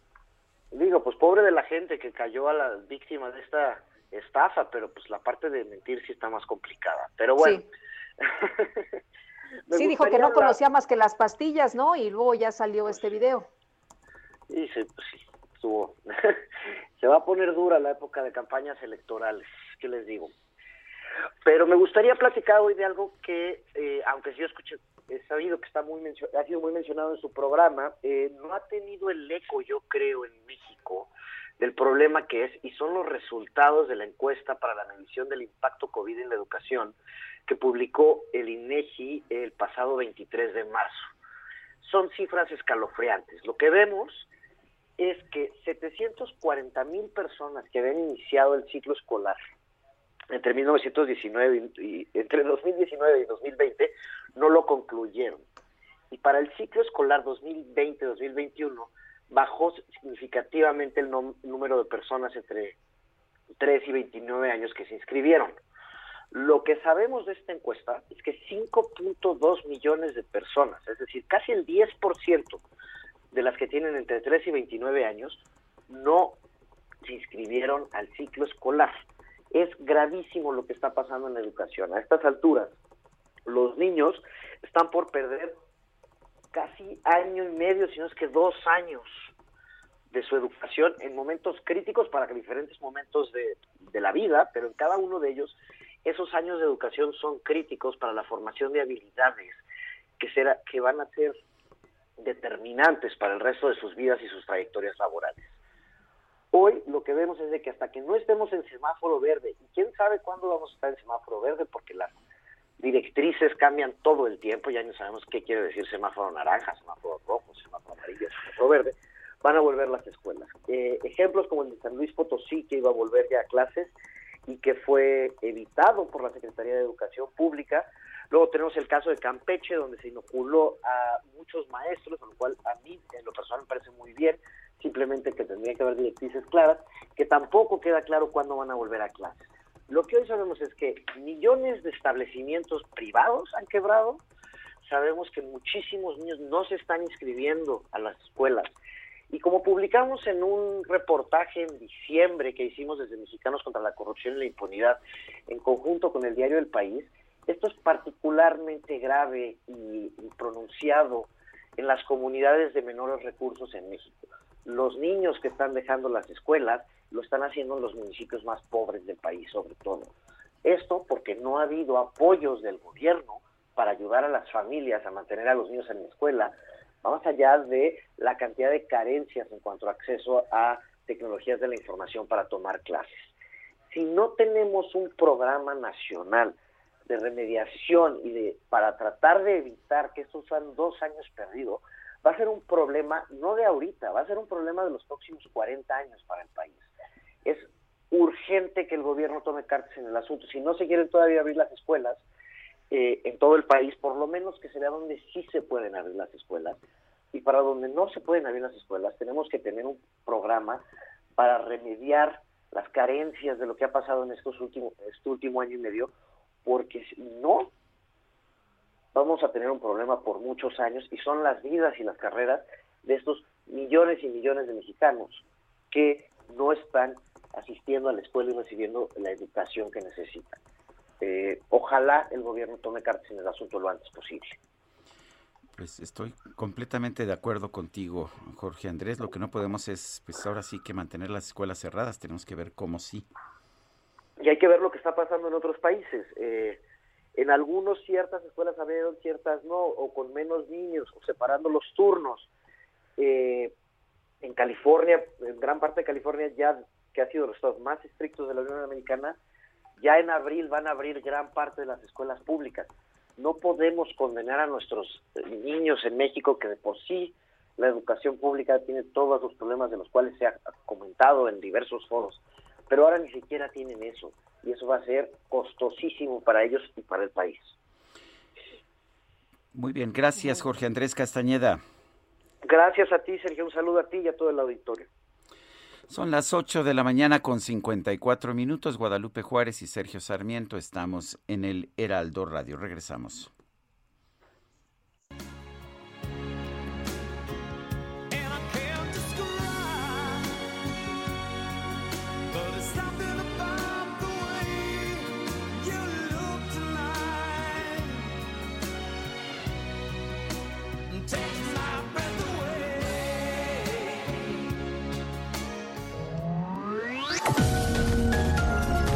Sergio Sarmiento y Lupita Juárez quieren conocer tu opinión, tus comentarios o simplemente envía un saludo para ser más cálida esta mañana.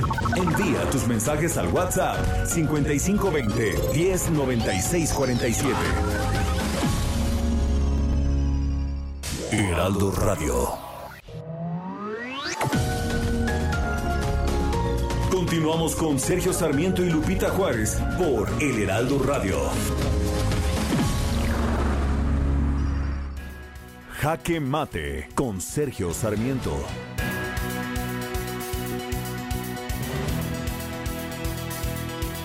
El presidente de la República ha presentado en muchas ocasiones a México como un ejemplo para el mundo, un ejemplo para el mundo por la manera en que hemos combatido la pandemia de COVID-19. La verdad es que más que un ejemplo para el mundo, somos un ejemplo lamentable de lo que no se debe hacer para combatir una pandemia. La agencia Bloomberg ha dado a conocer hoy la actualización de su lista, de su ranking de resiliencia contra el COVID-19 y una vez más México se encuentra en el último de los 53 países considerados. Si queremos buscar ejemplos positivos para el mundo y no el negativo que representa México, tendríamos que ver la forma en que han reaccionado países como Nueva Zelanda, Singapur, Australia, Taiwán e Israel, pero ciertamente no México. No podemos olvidar que en junio del 2020 el entonces, bueno, el todavía subsecretario de Salud Hugo López Gatel previó que habría entre 30 y 35 mil muertos por la pandemia, pero con un escenario catastrófico, aunque improbable, de 60 mil. Pues bien, lo más probable es que hoy lleguemos a la cifra de los 200 mil oficiales que podrían ser alrededor de 600 mil reales si no hubiéramos aplicado tan pocas pruebas. ¿Por qué estamos teniendo tan pésimo desempeño? Bueno, en primer lugar porque el gobierno no ha sabido entender la pandemia, no ha cambiado sus estrategias conforme ha habido nueva información. Antes eh, se pensaba que la principal forma de contagio eran las superficies y hoy seguimos limpiando de forma desesperada con gel antibacterial las superficies cuando ya sabemos que la mayor parte de los contagios son por aire pero el presidente se niega a utilizar cubrebocas y lo mismo hace en muchas ocasiones también el subsecretario Hugo López Gatel. La verdad es que no hemos tomado las medidas adecuadas, no hemos sabido cambiar de rumbo cuando la evidencia científica lo ha señalado. Hemos cometido muchísimos errores. Sí somos un ejemplo, pero de lo que no se debe hacer para enfrentar una pandemia como esta. Yo soy Sergio Sarmiento y lo invito a reflexionar.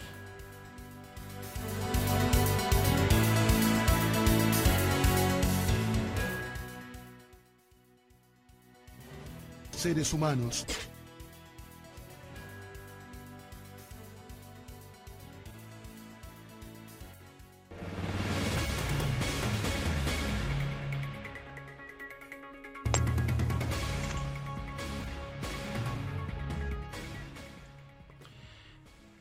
Bueno, y continuamos.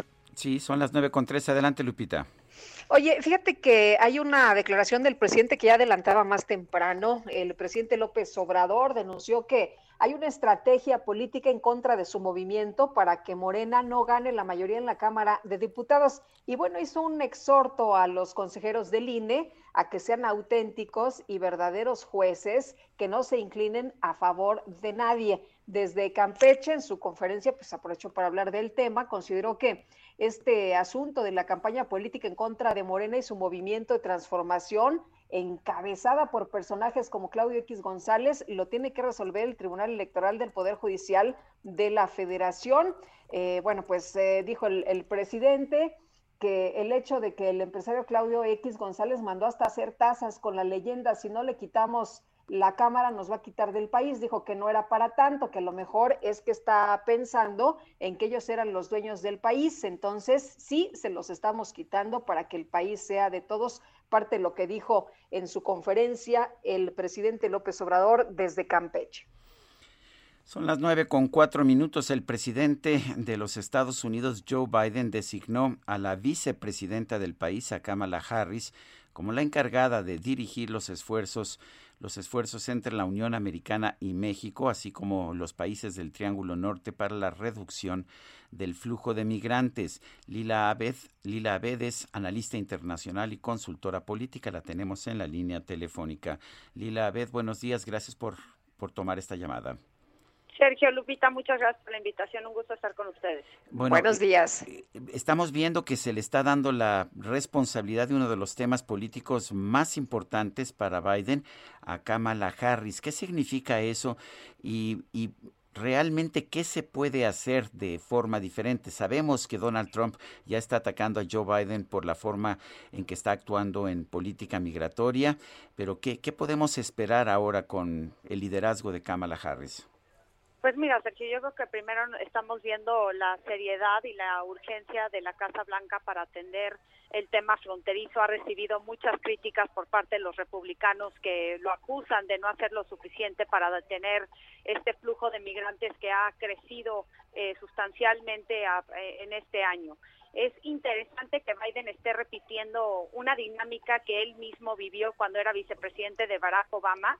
En ese entonces Obama le había pedido encargarse de las gestiones para retirar a las tropas de Irak, pero también encargarse de atender el tema de migración con el tema de Centroamérica. Entonces ahora vemos que el presidente Biden designa a su vicepresidenta para liderar estos esfuerzos.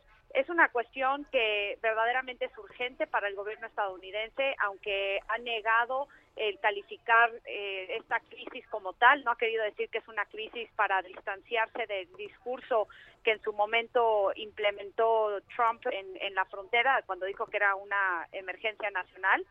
Eh, lo, diferente yo creo es que ahora eh, pues están tratando de, de, colaborar con las autoridades mexicanas. Vimos cómo esta delegación de alto nivel que estuvo en México el día de ayer, que lideró eh, la encargada de la frontera Roberta Jacobsen, pero también estuvo el encargado del hemisferio occidental para el Consejo de Seguridad Nacional de la Casa Blanca, Juan González, y el nuevo enviado especial para la región del Triángulo Norte, Ricardo Zúñiga.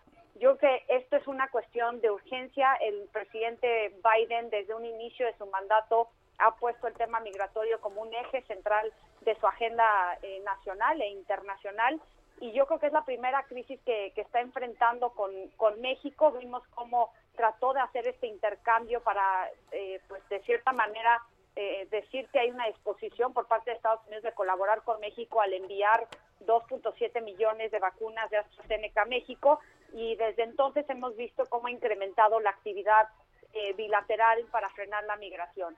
Eh, todo va a depender, Sergio, en realidad, si se aprueba la reforma migratoria que ahorita se está debatiendo en el Congreso y, que probablemente se va a atorar en el Senado, porque dentro de esa reforma vienen designados 4 mil millones de dólares en los próximos cuatro años para la región de Centroamérica y creo que va a ser muy importante este, estos recursos para poder atender los problemas estructurales del Triángulo Norte.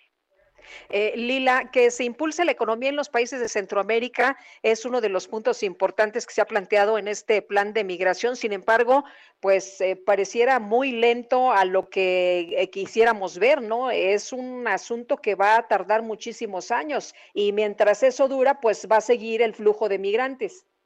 Así es, Lupita, y desafortunadamente no es la primera vez que se impulsa un tipo de programa o plan para el desarrollo para atacar eh, los problemas de raíz que impulsan la migración proveniente de Centroamérica. Cuando estaba el, el expresidente Obama, implementó un programa que se llamaba CARSI, que era una iniciativa para justamente hacer lo que está tratando de, impulsar Biden ahora que está en la Casa Blanca. Esto requiere de muchos años eh, de, atacar a fondo los temas de corrupción, eh, fomentar el Estado de Derecho, atacar la pobreza. Pero la verdad es que eh, no solamente el nuevo flujo de migrantes en este momento ha sufrido violencia, corrupción, inseguridad, pero también acompañado de dos huracanes que han impactado fuertemente a los países de Centroamérica, que también está forzando a que muchos migrantes no solo estén buscando una vida mejor, sino que verdaderamente están saliendo en búsqueda de una eh, oportunidad de sobrevivir.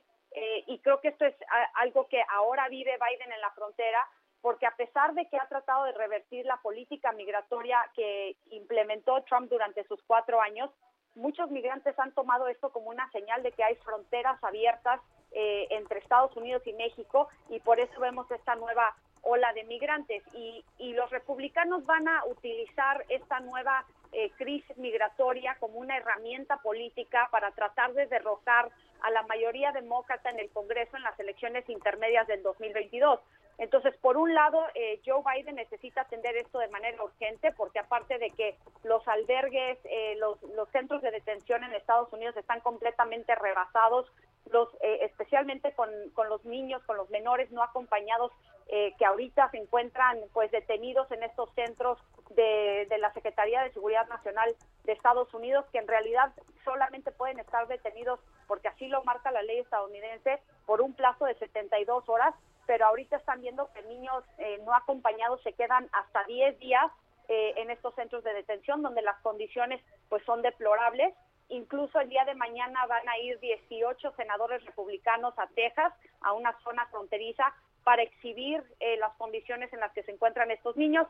De nuevo, para es una estrategia política, mediática para pegarle al gobierno de Biden. Entonces es una bomba política para la actual Casa Blanca pero también por otra parte pues es eh, forma parte del eje central de, la agenda de Joe Biden y por eso vemos la urgencia de atender esta crisis. Estaba yo viendo cifras en el Wall Street Journal ayer que señalan una tendencia que me, que me sorprendió. Habíamos visto que la mayor parte de quienes eran detenidos en la frontera tratando de entrar a los Estados Unidos por las autoridades estadounidenses eran centroamericanos, pero el número de mexicanos se ha incrementado de forma significativa en los últimos meses. Eh, ¿Qué significa esta tendencia? Yo también vi esas cifras, este Sergio, creo que ha crecido un 8% la cantidad de migrantes mexicanos que están ahora ya buscando también llegar a Estados Unidos. Y esto también pues este, está relacionado con el tema de la pandemia, el desempleo, el, declive económico que vive México, eh, que no nos sorprenda que vaya a haber también una nueva ola de migrantes mexicanos que tratan de encontrar una mejor eh, vida en, en Estados Unidos y, de cierta manera, si, recordamos cuando se reunió el primero de marzo el presidente mexicano Andrés Manuel López Obrador con su homólogo estadounidense, uno de los programas que le propuso fue eh, restablecer una versión del programa Bracero para que entre 600 mil y 800 mil trabajadores, tanto centroamericanos como mexicanos, podrían trabajar en Estados Unidos. ¿Y por qué menciono esto? Porque el hecho de que haya más mexicanos en Estados Unidos, pues esto quiere decir que va a haber más remesas hacia México. Tan solo en el año pasado las remesas acumularon a 41 mil millones de dólares y esto es una, una cuestión pues económica muy positiva para México. Entonces yo creo que eh, esto es un tema muy muy difícil para Joe Biden porque también está tratando de impulsar un camino para eh, para que 11 millones de indocumentados puedan obtener la ciudadanía en Estados Unidos y esta nueva ola pues pone en riesgo no solamente que se apruebe esta reforma que le da eh, la ciudadanía o la oportunidad de legalizarse a tantos indocumentados que residen en Estados Unidos, eh, pero aparte, el gobierno de Biden eh, siguió con el título 42 que impulsó Trump en su momento para poder expulsar a los migrantes por una cuestión de COVID-19, es una cuestión de, de salud pública. Entonces, por un lado está tratando el gobierno estadounidense de eh, iniciar una nueva etapa de política migratoria mucho más digna, mucho más humana, pero por otro lado también enfrenta una crisis que puede poner en jaque no solamente eh, un eje de su gobierno, sino el futuro control de los demócratas en el Congreso. Pues muchísimas gracias Lila Abed, Lila Abed, analista internacional y consultora política, por conversar con nosotros. Al contrario, Sergio Lupita, siempre es un gusto estar con ustedes. Un saludo a todo su público. Hasta luego, muy buenos días. Son las nueve con trece. Sergio Sarmiento y Lupita Juárez. Tecnología con Dalia de Paz.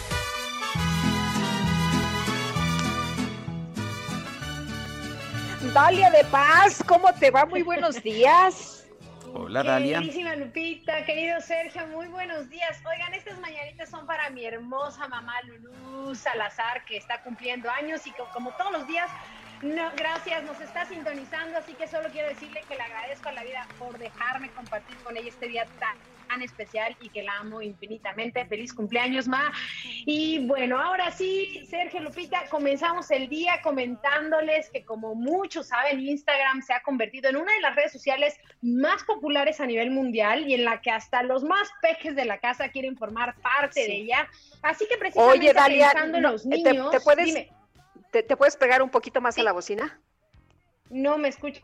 Eh, a ver, aquí estoy mejor. Ah, Mucho Ándele. ¿Me escuchan? ¿Me sienten? Bueno, les estaba comentando que, que, que Facebook, eh, Instagram se ha convertido en una de las redes sociales más populares y que en la que hasta los niños quieren formar parte de ella y precisamente Facebook anunció que ya trabaja de manera interna en el desarrollo de una nueva versión dirigida a estos usuarios menores de 13 años. Es importante señalar que la política actual de Instagram prohíbe que los niños menores de 13 años accedan a esta comunidad social y de acuerdo con el sitio de noticias eh, BuzzFeed, esta primera fase aún no dispone de un plan detallado para su llegada, pero se espera que los papás tengan transparencia y control sobre sus hijos, tal y como lo hicieron con Messenger Kids. Y es que de acuerdo con los directivos, cada vez es más común que los niños pidan a sus papás unirse a las aplicaciones que les ayuden a mantenerse en contacto con sus amigos. Así que habrá que ver de qué manera opera Instagram para esta generación, porque sin duda el tema de la privacidad, legalidad y lo más importante,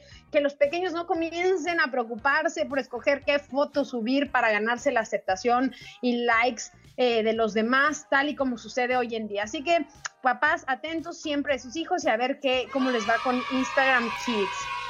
Amigos, y cambiando de tema, ayer Dell, uno de los fabricantes tecnológicos también más importantes, eh, anunció la nueva generación de computadoras portátiles llamada Latitude tiene 14 nuevos equipos, llegan con 14 nuevos equipos de las series 3000, 5000, 7000 y 9000 para aquellos que buscan innovaciones no solo en el diseño y materiales, sino también funcionalidades optimizadas para la colaboración, conectividad y el rendimiento. Todo esto pues basado en el uso de, la inteligencia artificial que se han estado enfocando mucho en eso para ayudar a los usuarios a trabajar, colaborar y, como les decía, aprender desde cualquier lugar. Una de las principales innovaciones que incorporan estos modelos eh, me parece muy interesante es Dell Optimizer, un software gratuito que utiliza inteligencia artificial y machine learning para aprender y responder a la, a la manera del trabajo, ¿no? También y mejorar la experiencia y la interacción que existe entre el usuario la PC. Además de que esta versión 2.0 pues mejora el rendimiento de aplicaciones, del audio, la batería, la, la conectividad y la autentificación del usuario. Llegan también con Intel de onceava generación Esto nos va a permitir mejorar el desempeño de aplicaciones, mayor seguridad contra amenazas externas desde el hardware y ofrece una administración de manera más simple. Ahí en mis historias de Instagram, Dale de Paz, les muestro más, pero ¿qué puedo decirles? Que esta generación de Dell Latitude eh, me pareció una joya ayer que lo estaba viendo. Y ya para finalizar, les comento también que Motorola está presentando hace unos minutos a la renovada familia G con el Moto G100 y Moto G30, los cuales llegan con más batería, rapidez, mejor cámara y un diseño muy premium a precios accesibles. Espero probarlos ahí pronto para contarles la experiencia de uso. Y bueno, les comento rápidamente que el G100 es el modelo más poderoso de esta gama, que llega con un procesador Snapdragon de la serie 800 de Qualcomm, conectividad 5G y es compatible, fíjense, con la nueva plataforma Ready for. Esta va a permitir a los usuarios todo lo que puede hacer su teléfono, ya que podrán mover los juegos de su teléfono a una pantalla de escritorio y utilizar las aplicaciones en ella, lo que nos dará pues más espacio para trabajar y jugar con una, una funcionalidad que se asemeja a una compu. Así que muy bien por Motorola que sabe que estamos en casa y que necesitamos estar conectados todo el día y de pronto se vuelve muy cansado estar, por lo menos también para los niños, ¿no? Estar conectados al teléfono en una pantalla tan pequeña. En mis historias de Instagram, Dalia de Paz, y en Twitter también, Dalia de Paz, les comparto más información. Sergio Lupita, amigos, les mando un abrazote y ya les estaré contando de más lanzamientos. Muy buen día. Gracias, Dalia, y un abrazo para tu mami. Igualmente, gracias Lupita, Sergio, buen día. Bueno, son las nueve de la mañana, nueve de la mañana con 19 minutos. Oye, eh, rápidamente, antes de, irnos, ¿se, puede? Rapidito. claro, eh, se va a abrir una exposición de Pedro Coronel, pintor, escultor, dibujante y grabador, eh, zacatecano, hermano del pintor Rafael Coronel, que nació precisamente Pedro Coronel hace 100 años. Así que, pues si andan por allá en Zacatecas, hay que ir a esta exposición. Muy bien. Pues vamos con Mónica Reyes, nos tiene información. Adelante. Muchas gracias, Sergio Sarmiento Lupita Juárez. Qué gusto saludarlos esta mañana. Y bueno, como siempre, me da más gusto presentar a Aris Chávez. Ella es representante de Productos y Tratamientos Politécnico porque nos viene a hablar de algo que me han preguntado mucho, Aris. ¿Qué es el factor de transferencia? ¿Quiénes lo podemos usar? ¿Cómo se toma? ¿Cómo se adquiere? Y sobre todo, ¿qué beneficios tiene? Uy, pues nos tomaría un programa entero platicar de esto, pero me da mucho gusto venir a saludarlo, sobre todo porque fíjate que ya son muchas personas que lo están tomando. Es un tratamiento extraordinario que sin duda ha sido la herramienta en toda esta época de pandemia. El factor de transferencia surge precisamente en el Instituto Politécnico Nacional. Así es. La idea, el descubrimiento que tuvieron es que muchas de las enfermedades, más del 98% de las enfermedades, tienen que ver con el sistema inmunológico. Si reparamos el sistema inmunológico, pues ahí está la clave. Entonces desarrollan este tratamiento en base a un extracto dializado de células sanguíneas llamadas leucocitos. Los leucocitos, para que entendamos, son esas células que conforman el sistema inmunológico, los soldaditos. Claro. Que mencionamos muchas ocasiones. Esto tomarlo todos los días, este tratamiento maravilloso, permite elevar el sistema inmune hasta en un 470%. Si 100% es bueno, imagínate. Imagínense 470%. Por eso vemos casos extraordinarios de gente que lo toma. Mira, combate más de 150 enfermedades con mucho éxito. Tenemos pacientes que van desde cáncer, diabetes, lupus, esclerosis múltiple, fibromialgias, artritis reumatoide, enfermedades de la tiroides. Diabetes diabetes, las enfermedades eh, respiratorias que ahorita pues es nuestro talón de Aquiles, ven muy buenos resultados tomando el factor de transferencia, desde las alergias, asma, bronquitis, influenza, pulmonía, etcétera. Ahora, de manera preventiva siempre es lo ideal. Tomar unas muy buenas dosis de factor de transferencia nos garantiza crear una barrera protectora que haga mucho más difícil un contagio. Estamos regresando a nuestras actividades regulares, entonces más vale prevenir. Desde bebés hasta personas de la tercera edad lo pueden tomar, no tiene contraindicaciones, tampoco tiene efectos secundarios y algo muy importante, la salud no tiene precio, Moni. Y definitivamente este, este, tratamiento nos puede garantizar una menor probabilidad de contagio, que eso es lo que todos estamos buscando. Tener buenas defensas es lo que siempre estamos buscando y al menos lo que hemos platicado. Y te digo, varias personas me han preguntado, me han comentado y digo, por favor, escuchen el programa de Sergio Sarmiento y Lupita Juárez, porque aquí tienen esta respuesta que eh, nos das en este momento y que nos encanta. ¿Qué promoción tenemos, mi querida Aris, para poder adquirir el factor de transferencia? Pues yo les tengo una muy buena noticia. Tenemos un paquete familiar que consta de 12 tomas de factor de transferencia. Si ustedes se comunican en este momento, el precio es de 1,800 pesos. ¿Por cuántas? Por 12. Nosotros les vamos a regalar otras 12, mi Si nos comunicamos ahorita. Sí, por eso tienen que llamar en este momento. Hoy les va el número porque esas 12 de regalo valen muchísimo la pena. Ya serían 24. Ahí le va el número 55 56 49 44 44. Ahí va de nuevo 55 56 49 44 44. Y si se apuran a llamar, les vamos a incluir de regalo dos caretas transparentes, que ahora ya no podemos salir, sin ellas, dos geles antibacteriales con 80% de alcohol, dos cubrebocas en 95 Y si es de las primeras personas en llamar... Otro regalazo. Si les tenemos una sorpresa, todos los que se comuniquen les vamos a regalar un smartwatch.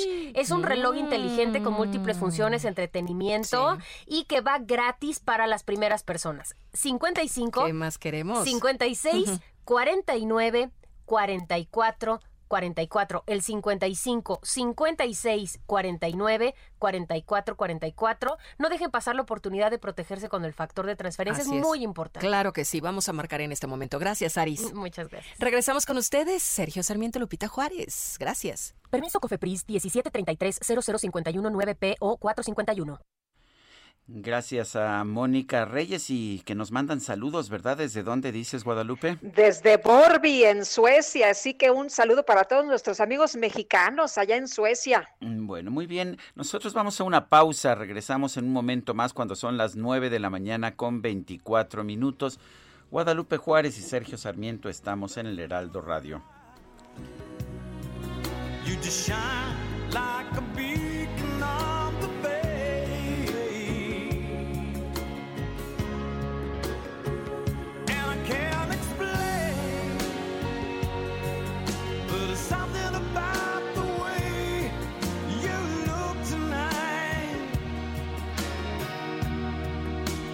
takes my breath away. It's that feeling I get about you deep inside.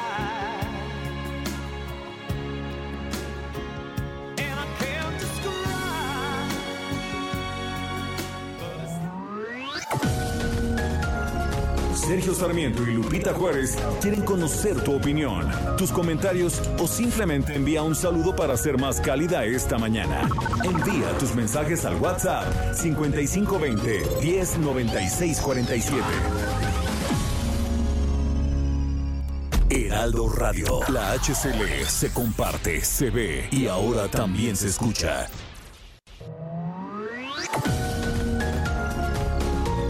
Continuamos con Sergio Sarmiento y Lupita Juárez por El Heraldo Radio.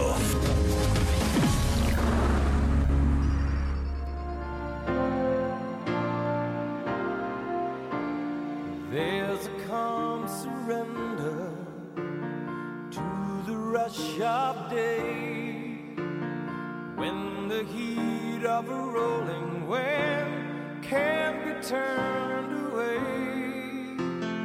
Enchanted moment, and it sees me through. It's enough for this restless warrior just to be with you. And can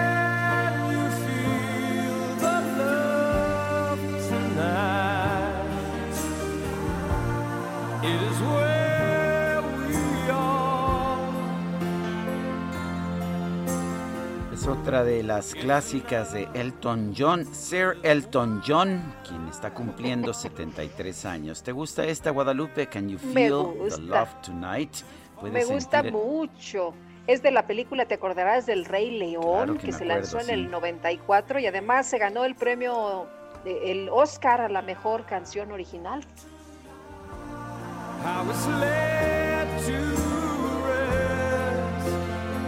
9 con 31 tenemos mensajes de nuestro público Guadalupe. Adelante. Dice, muy buenos días Sergio Lupita, CFE, pues eh, debemos generar y comenzar con la casa. Saludos para Giovanni Aloy, que viene desde el Distrito Federal de parte de la familia Blasi Vasconcelos. No nos dice a dónde se dirige Giovanni, pero bueno, pues buen viaje. Bueno, y nos manda un saludo, no sé si te acuerdes de él, Leonardo Sánchez, mejor conocido como Archie. A Archie, cómo no, qué gusto. Te manda un fuerte abrazo. Le mando muchos besos. Oye, nos quedamos ahí con, con ganas de ir por allá a una cantina, ¿no? sí, de hecho me está, nos está invitando a El Sella. Al Bar Sella. Bueno, hay que hay que, hay que, hay que programarnos, mi querida. Se come muy rico ahí, ¿eh? Se come Yo delicioso. Nunca he ido, nunca he ido, pero nos programamos. Ay, hasta se me antojó este pescado que hacen a la sal, que no sabes qué cosa. Ah. Híjole, bueno. Dice Carmen Sánchez, ¿saben cuándo se va a vacunar en el municipio de Tultitlán, en el Estado de México? Fíjese que no tenemos la información y están anunciando dónde se van a realizar las vacunaciones un poco antes, no este no realmente, no, no, no lo hacen con anticipación. Dice otra persona, ya, o continúas tú, Guadalupe. Adelante, adelante. Ya oyeron el decálogo Gatel para salir de vacaciones, mejor que suba al YouTube un tutorial para echar novio durante la pandemia. Por lo visto, eso sí se le da bien. Eso lo dice Jesús Díaz. Dice que esta Semana Santa se la va a pasar en casa. Qué bueno. No sea don, don Jesús, no sea tan llevado, ¿eh? Sí, híjole. Bueno. Se va a enojar el señor Gatel. Bueno, pues vamos, vamos a un resumen de la información más importante. Oye, nos dice Itzel González que saludos a Archie. Y además hay un corazoncito. Bueno. Y ese corazón latiendo, no sé qué quiere decir, ¿eh? eh quién sabe. bueno, vamos a un resumen de la información. Desde Campeche, el presidente López Obrador denunció que hay una estrategia política en contra de la cuarta transformación para evitar que Morena obtenga la mayoría en la Cámara de Diputados. No voy a, juzgar, solo decir que existe una estrategia política en contra nuestra para que eh, el movimiento de transformación no tenga mayoría en desde el INE la Cámara eh, de Diputados. Se han agrupado con ese propósito. Claudio X González, Krause, intelectuales orgánicos, los dueños de los medios de comunicación, no todos, hay excepciones, pero existe Yo espero que no se inscriba esta acción del INE en ese propósito. El presidente también indicó que además de Campeche, los estados de Chiapas, Veracruz, Sonora y Chihuahua podrían regresar a las clases presenciales. Sin embargo, se va a posponer la vacunación contra el COVID-19 a maestros para dar prioridad a los adultos mayores. Así está también en posibilidades y así está en posibilidades Veracruz, Sonora, Chihuahua. Si consideramos la situación del semáforo. Entonces, originalmente lo que pensábamos era, a ver, en estos estados terminemos con la vacunación de adultos mayores y al mismo tiempo también con todo el personal de educación. Pero estamos eh, replanteando la situación y vamos primero a utilizar todas las vacunas para adultos mayores, porque lo más más importante es la vida. Bueno, evidentemente para el gobierno de Venezuela de Nicolás Maduro lo más importante no es la vida. Informó que no va a permitir el ingreso de las vacunas contra el COVID-19 de AstraZeneca que fueron gestionadas por el líder opositor Juan Guaidó a través de la iniciativa COVAX. Y las autoridades de Panamá abrieron una investigación sobre el accidente que dejó varado un buque de la empresa Shoei Kaizen en el canal de Suez, bloqueando el paso de más de 150 embarcaciones. Estima que esta situación ha dejado pérdidas, escuche usted, de 400 millones de dólares cada hora. Cada vez, cada vez que lo veo pasar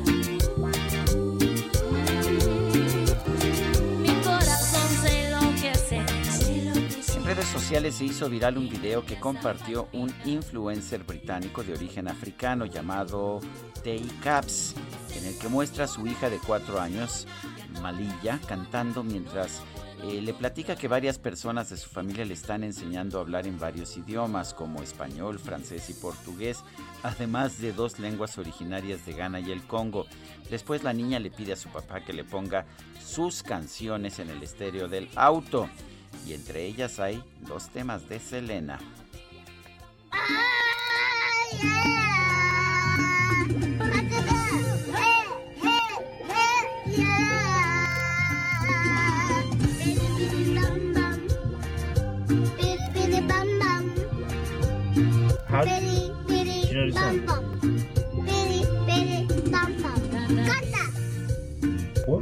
Esa niña, sí me voy de fiesta.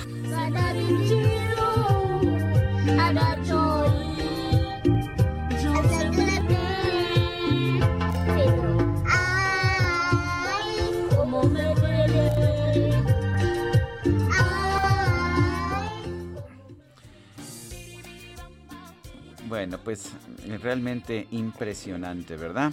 Esta... Sí, oye, con tantos idiomas, qué bárbara. Y luego se ve cómo pasa de un idioma a otro con una facilidad. Así es. Bueno, y son las 9 de la mañana, 9 de la mañana con 38 minutos. Y ya la veo venir, ¿eh? Ya la veo venir. Ahí viene, ahí viene, se acerca, se acerca. La microdeportiva. Aunque les duela. La micro deportiva. Aplastando botones. DJ Camellando.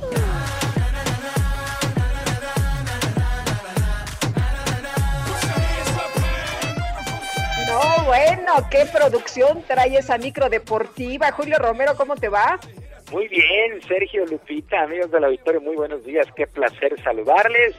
Sí, ya, DJ Cacharpo, operador Quique ve la luz al final del túnel, ya ve la otra orilla, pero todavía falta un día más para llegar al viernes y mientras esto sucede, hay que tomarlo con mucha energía y hay que seguirnos cuidando. Bueno, vámonos con la información deportiva el día de hoy, con anotación de Uriel Antuna al minuto 45 la selección mexicana de fútbol derrotó uno por cero a los Estados Unidos dentro del preolímpico de la CONCACAF y cerró de manera perfecta la primera fase.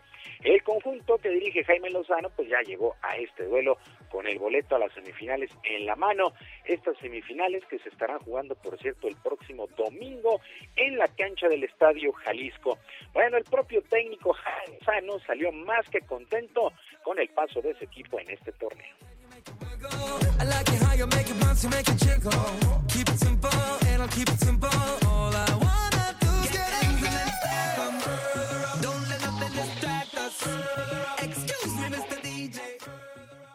Sí, siempre, siempre, porque es un rival fuerte, porque pues así lo denominamos aquí, eh, se denominó aquí un clásico. Siempre sabemos que te, encuentras en cualquier competencia en, las instancias finales con ellos y, y obviamente eh, queremos ganar los dos equipos. Entonces, en lo deportivo, pues sí, siempre queremos competir, ganar y, ser mejores, pero, pero más que nada era dar ese paso, acabar con tres victorias, acabar como primer lugar de grupo, eh, hacer valer nuestra condición de local.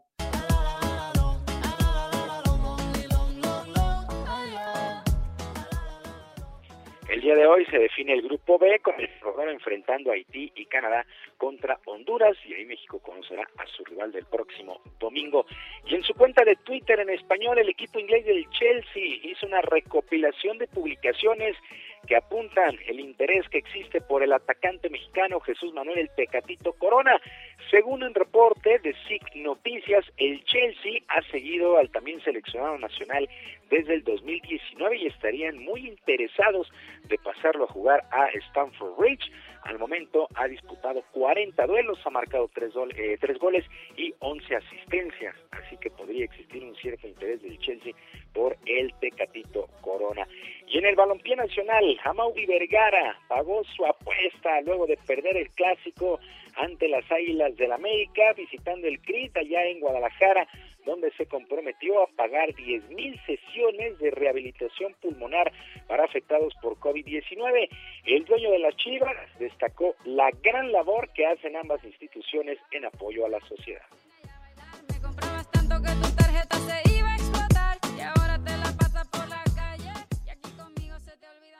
Era importante que en estos tiempos difíciles, en estos tiempos de que a pesar de que hemos mejorado un poco, pero todavía sigue presente la amenaza del virus, eh, podamos echar un vistazo a, qué podíamos hacer en el clásico. Y creo que si bien está muy bien la rivalidad de la cancha, extra cancha, creo que no es momento de, de pelearnos, de, apostar. Creo que era momento de unirnos, de mandar un mensaje de unión.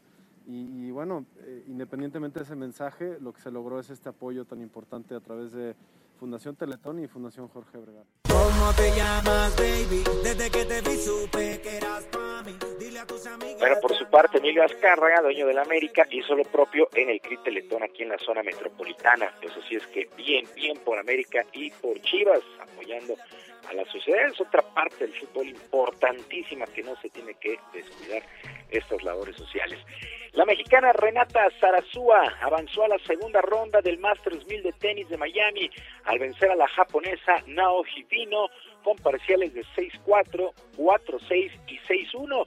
En la siguiente etapa, Zarazúa enfrentará pues ya a una rival de más cartel como es la alemana Angelique Kerber, recuperada totalmente de sus molestias de la rodilla. Renata Zarazúa está haciendo en términos generales un buen torneo allá en Miami, mientras que en varones destacaron los triunfos del local estadounidense Francis Tiafoe con parciales de 5-7, 6-4 y 6-2 sobre el italiano Stefano Travaglia, mientras que Mackenzie McDonald, también estadounidense, 3-6, 6-4 y 6-3 sobre el canadiense Víctor Pospisil. Continúa este Masters 1000 allá en Miami.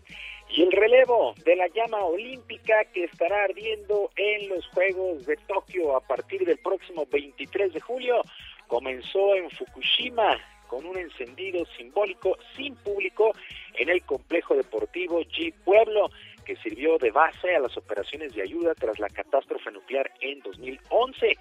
Seiko Hashimoto, quien es la presidenta del comité organizador, aseguró que la llama será un rayo de luz al final de la oscuridad. Hay que recordar que estos Juegos Olímpicos no tendrán público extranjero, sí público local, no extranjero. Esto a partir del próximo 23 de julio. Los Juegos Olímpicos aplazados desde el año pasado por el tema de la pandemia. Sergio Lupita, amigos del auditorio, la información deportiva este jueves. Yo les deseo un extraordinario día y como siempre les mando abrazo a la distancia. Yo quiero ver cómo ella lo menea. Me parece pum pum girl. Tiene adrenalina, mete la pista. Gastrolab con el chef Israel Arechiga.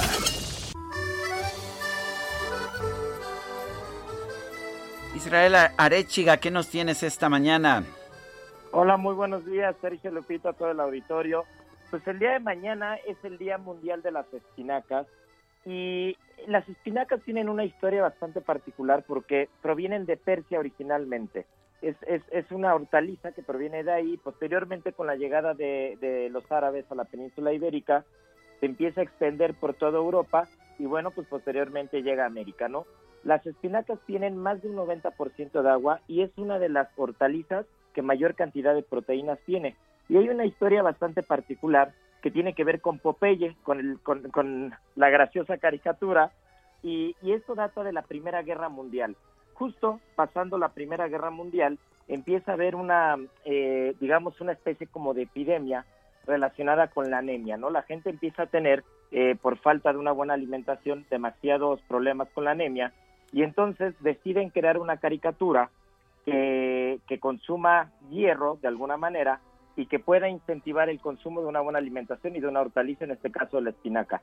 Pero todo esto es gracias a un error, porque se tenía, se tenía un dato de que las espinacas por cada 100 gramos tenían 17 miligramos de hierro, cosa que estaban, que estaban equivocados, y era 1.7 y no 17.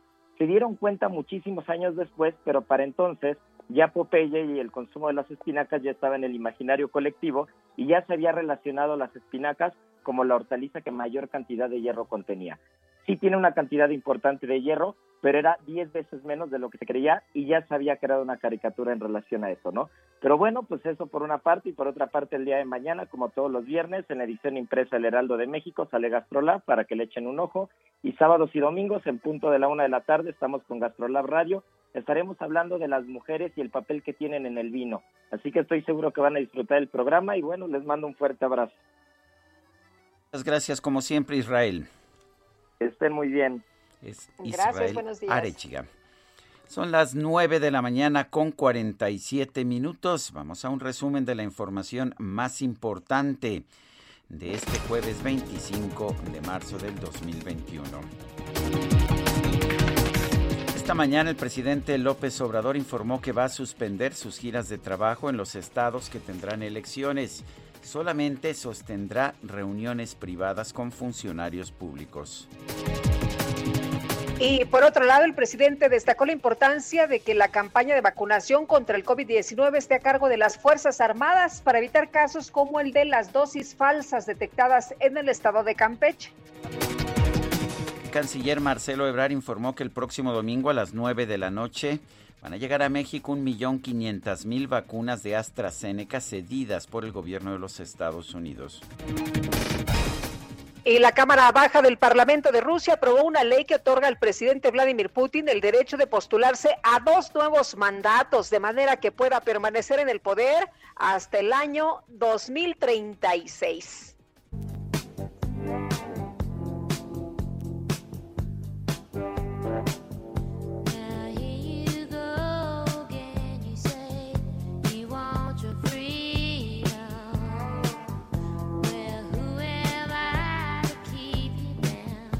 Hace meses un hombre llamado Nathan Apodaca se volvió tendencia en redes sociales por compartir un video en el que se le observa bebiendo jugo mientras viaja sobre su patineta cantando la canción Dreams del grupo Fleetwood Mac.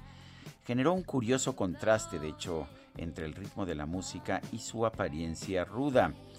Recientemente Nathan anunció que puso a la venta el archivo de aquel video que se hizo viral y dice que espera recibir ofertas de más de 500 mil dólares.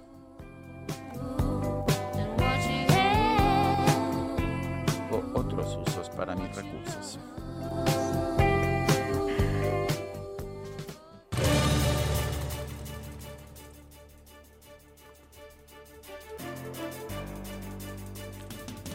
¿Vamos a las calles de la ciudad o vamos No, vamos, con- eh, vamos a, a una información. Lupita, el secretario Sí, de Salud de. Guanajuato, Daniel Díaz Martínez, dio a conocer el hallazgo del primer caso positivo de la variante británica de COVID-19 en Guanajuato. Se trata de una mujer de la zona metropolitana de la ciudad de León que pues ya está recuperada pero pues señaló que el diagnóstico fue identificado desde febrero, pero no fue sino hasta anoche que en el, Instituto Nacional de Referencia Epidemiológica se emitió un reporte para la entidad. El día de ayer es lo que se señala en este instituto. El Instituto Nacional de Referencia Epidemiológica nos confirma de uno de los casos de este monitoreo que estamos haciendo y que ya corresponde a una de las variantes de las mutaciones, en este caso a la B117, que es la variante del Reino Unido. Estamos encontrando estas variantes que suelen ser mucho más contagiosas y que se han reportado en casos de jóvenes. Pues sí, ya está el COVID británico aquí en nuestro país, allá en Guanajuato. Adelante, Lupita, ahora sí vamos a Bueno, las pues calles. ahora sí vámonos a las calles con Augusto Tempa, por ahí en Paso de la Reforma. ¿Qué pasa, Augusto? Buenos días. Sergio Lupita, el estático que pasó en la reforma se encuentra cerrado con dirección hacia Bucareli y es que simpatizantes de Diana Sánchez Barrios se manifiestan para que permanecieron unos instantes en el Senado de la República entregando un pliego petitorio. Posteriormente van a caminar hacia las oficinas de gobernación en donde llevarán a cabo un meeting y de ahí partirán hacia las eh, oficinas centrales de la Fiscalía General de Justicia de la Ciudad de México. Por lo pronto, Paseo de la Reforma continúa cerrado. Hay que utilizar vías alternas como podría ser la avenida de los insurgentes o la avenida Circuito Interior para librar este punto. En sentido contrario, hacia la zona del Ángel de la Independencia se encuentra abierto, pero por tramos encontrarán reducción de carriles. Por lo pronto es la información que yo les tengo. Muy bien, muchas gracias, Augusto. Buenos días. Muy buen día. Y vámonos hasta, hasta Tlalpan. Javier Ruiz, adelante. Hola Sergio Lupita, ¿qué tal? Excelente mañana. Y justamente hace unos momentos recorrimos parte de la calzada de Tlalpan y el avance todavía un poco complicado, al menos para quien se desplaza de la zona de la calzada Santana y esto en dirección hacia el circuito interior, más adelante para llegar a los ejes 5 y 6 sur. El sentido opuesto, lo que pudimos observar, que el avance es mucho más aceptable, algunos rezagos llegando a la incorporación de Ermita Iztapalapa, y más adelante al entronque con la avenida Miguel Ángel de Quevedo, pero en general, ya superando este punto, el avance es bastante aceptable. Y tenemos a la vista en ese punto el viaducto Tlalpan, en general ya con avances y circulación favorable, al menos para quien deja atrás periférico, y esto para quien se dirige tanto a la autopista o carretera de México Cuernavaca, en ambos sentidos en general el avance es constante. De momento, Sergio Lupita, el reporte que tenemos. Muy bien, gracias Javier. Buenos días. Buenos días y rapidito nos vamos con Alan eh, Rodríguez. Alan, ¿qué tal? Lupita, Sergio, muy buenos días. En estos momentos tenemos vialidad complicada a lo largo del eje 3 Oriente desde la zona de la alcaldía de Venustiano Carranza para quienes se desplazan hacia Oceanía. Esto debido a la volcadura de un vehículo de carga, esto sobre el distribuidor vial Eberto Castillo, el cual ya fue enderezado. Sin embargo, el rezago de las unidades continúa en este punto. Por otra parte, informarle a todos nuestros amigos automovilistas y sobre todo motociclistas que circulan sobre el circuito interior a la altura del norte 182 tenemos una mancha de aceite y cascajo tirado sobre la carpeta asfáltica. Mucha precaución si usted circula sobre la lateral, evite este tramo para evitar cualquier accidente. Por lo pronto es el reporte que tenemos. Muchas gracias, Alan. Continuamos al pendiente. ¿Y qué crees, Guadalupe? ¿Qué pasó? Se nos acabó el tiempo, pero Elton, Sir Elton dijo Sí. que te dejó una cancioncita para tu gusto. Dice que es para Ay, ti, que es, es tu canción, eso dijo. Your Song. Aquí está lo que te dedica Elton John y nosotros pues nos despedimos. Hasta mañana, Guadalupe. Pues un abrazo virtual a ti y a todos los que nos escuchan esta mañana y los invitamos a que mañana sintonicen Sergio Lupita en el Heraldo a partir de las 7 en punto. Hasta entonces, gracias de todo corazón. know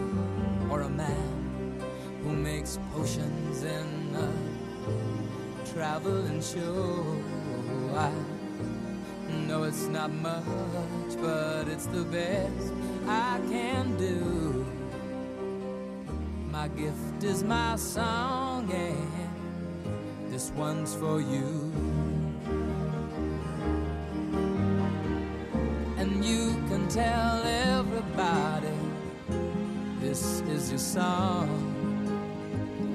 It may be quite simple, but now that it's done, I hope you don't mind. I hope you don't mind that I put down in the words how wonderful life is while you're in the world.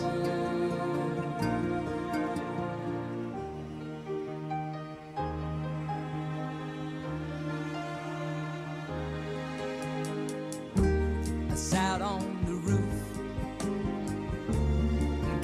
out the moss. Well, a few of the verses, well, it Heraldo Media Group presentó Sergio Sarmiento y Lupita Juárez por El Heraldo Radio.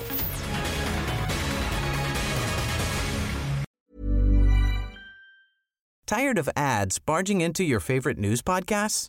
Good news. Ad-free listening is available on Amazon Music for all the music plus top podcasts included with your Prime membership. Stay up to date on everything newsworthy by downloading the Amazon Music app for free or go to amazon.com slash news ad free. That's amazon.com slash news ad free to catch up on the latest episodes without the ads.